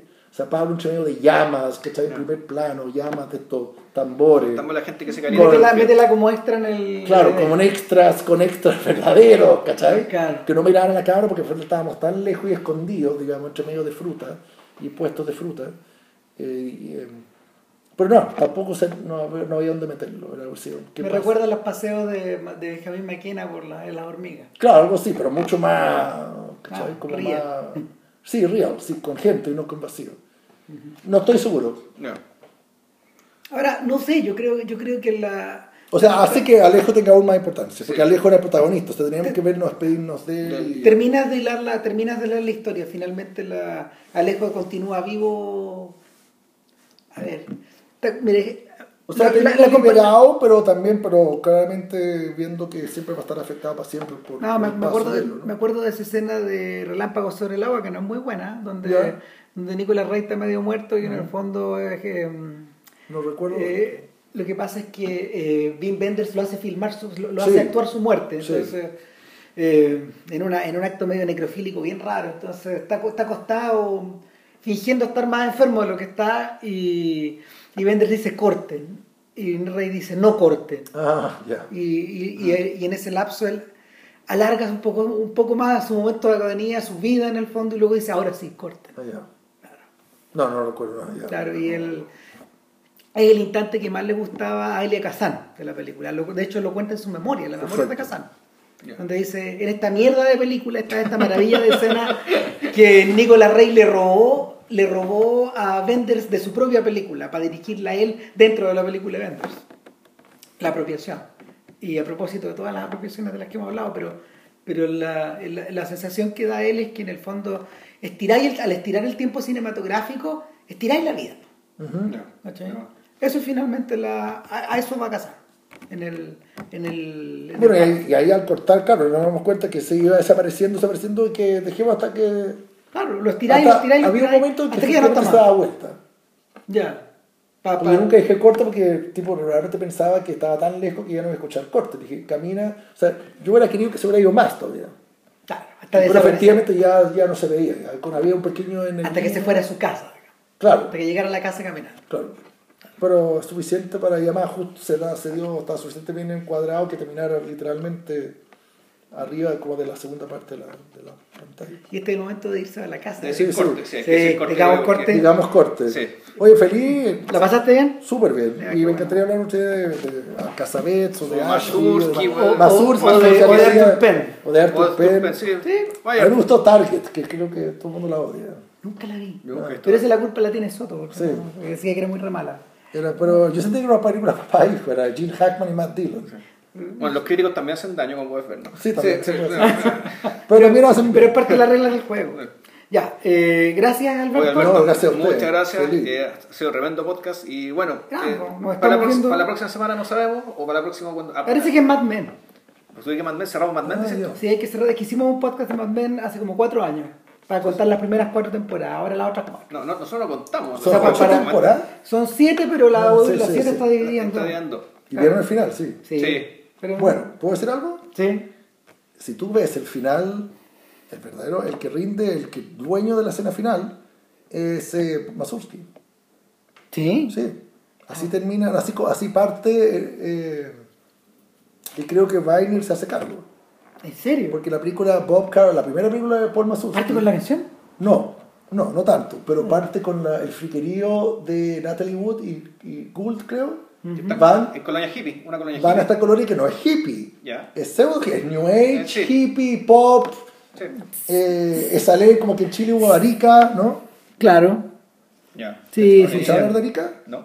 En Chile lo equivalente a esa ley era Arica. El grupo Arica creo que no quedaba en Arica, sino quedaba como en La Reina. Ya. Ah, no. Era gente eso, como Tai Chi o Ya. Ya. un poco la, la movida de gurús, ¿cachai? Y todo eso está calcado, la misma estética, la misma- hasta ¿eh? De- del comienzo parte con tomas aéreas del auto llegando ahí. Y la al- película también del año de 1970. 69. Ah, 69. El mayor éxito popular, digamos, de adultos fue Bob Carroll. De su carrera, sí. Nada, dedicado al podcast de Mazurka entonces. Sí, sí, yo yo vengo al Mazuki, de verdad Mazuki es muy muy bueno. Ya. Incluso Ya, cuando no tenés que recomendar un. Pues no, vamos a ver las todas. ¿sí? Sí. Entonces, ya da una trilogía, ponte tú. Sí, Hacemos las te voy a tareas mandar- y la te voy a, te tendría que mandártelo por, te lo paso en un, Claro, duro, pero sí. yo tengo William Field, que es imposible Ah. conseguir. Ah. Estupendo. Y solo está en, en una copia mala de VHS, pero en digital. Ya. Todo está digitalizado. Esperemos que invierno luego. Ya. Ojalá, sí. Nos vemos. Cuídense. Chau.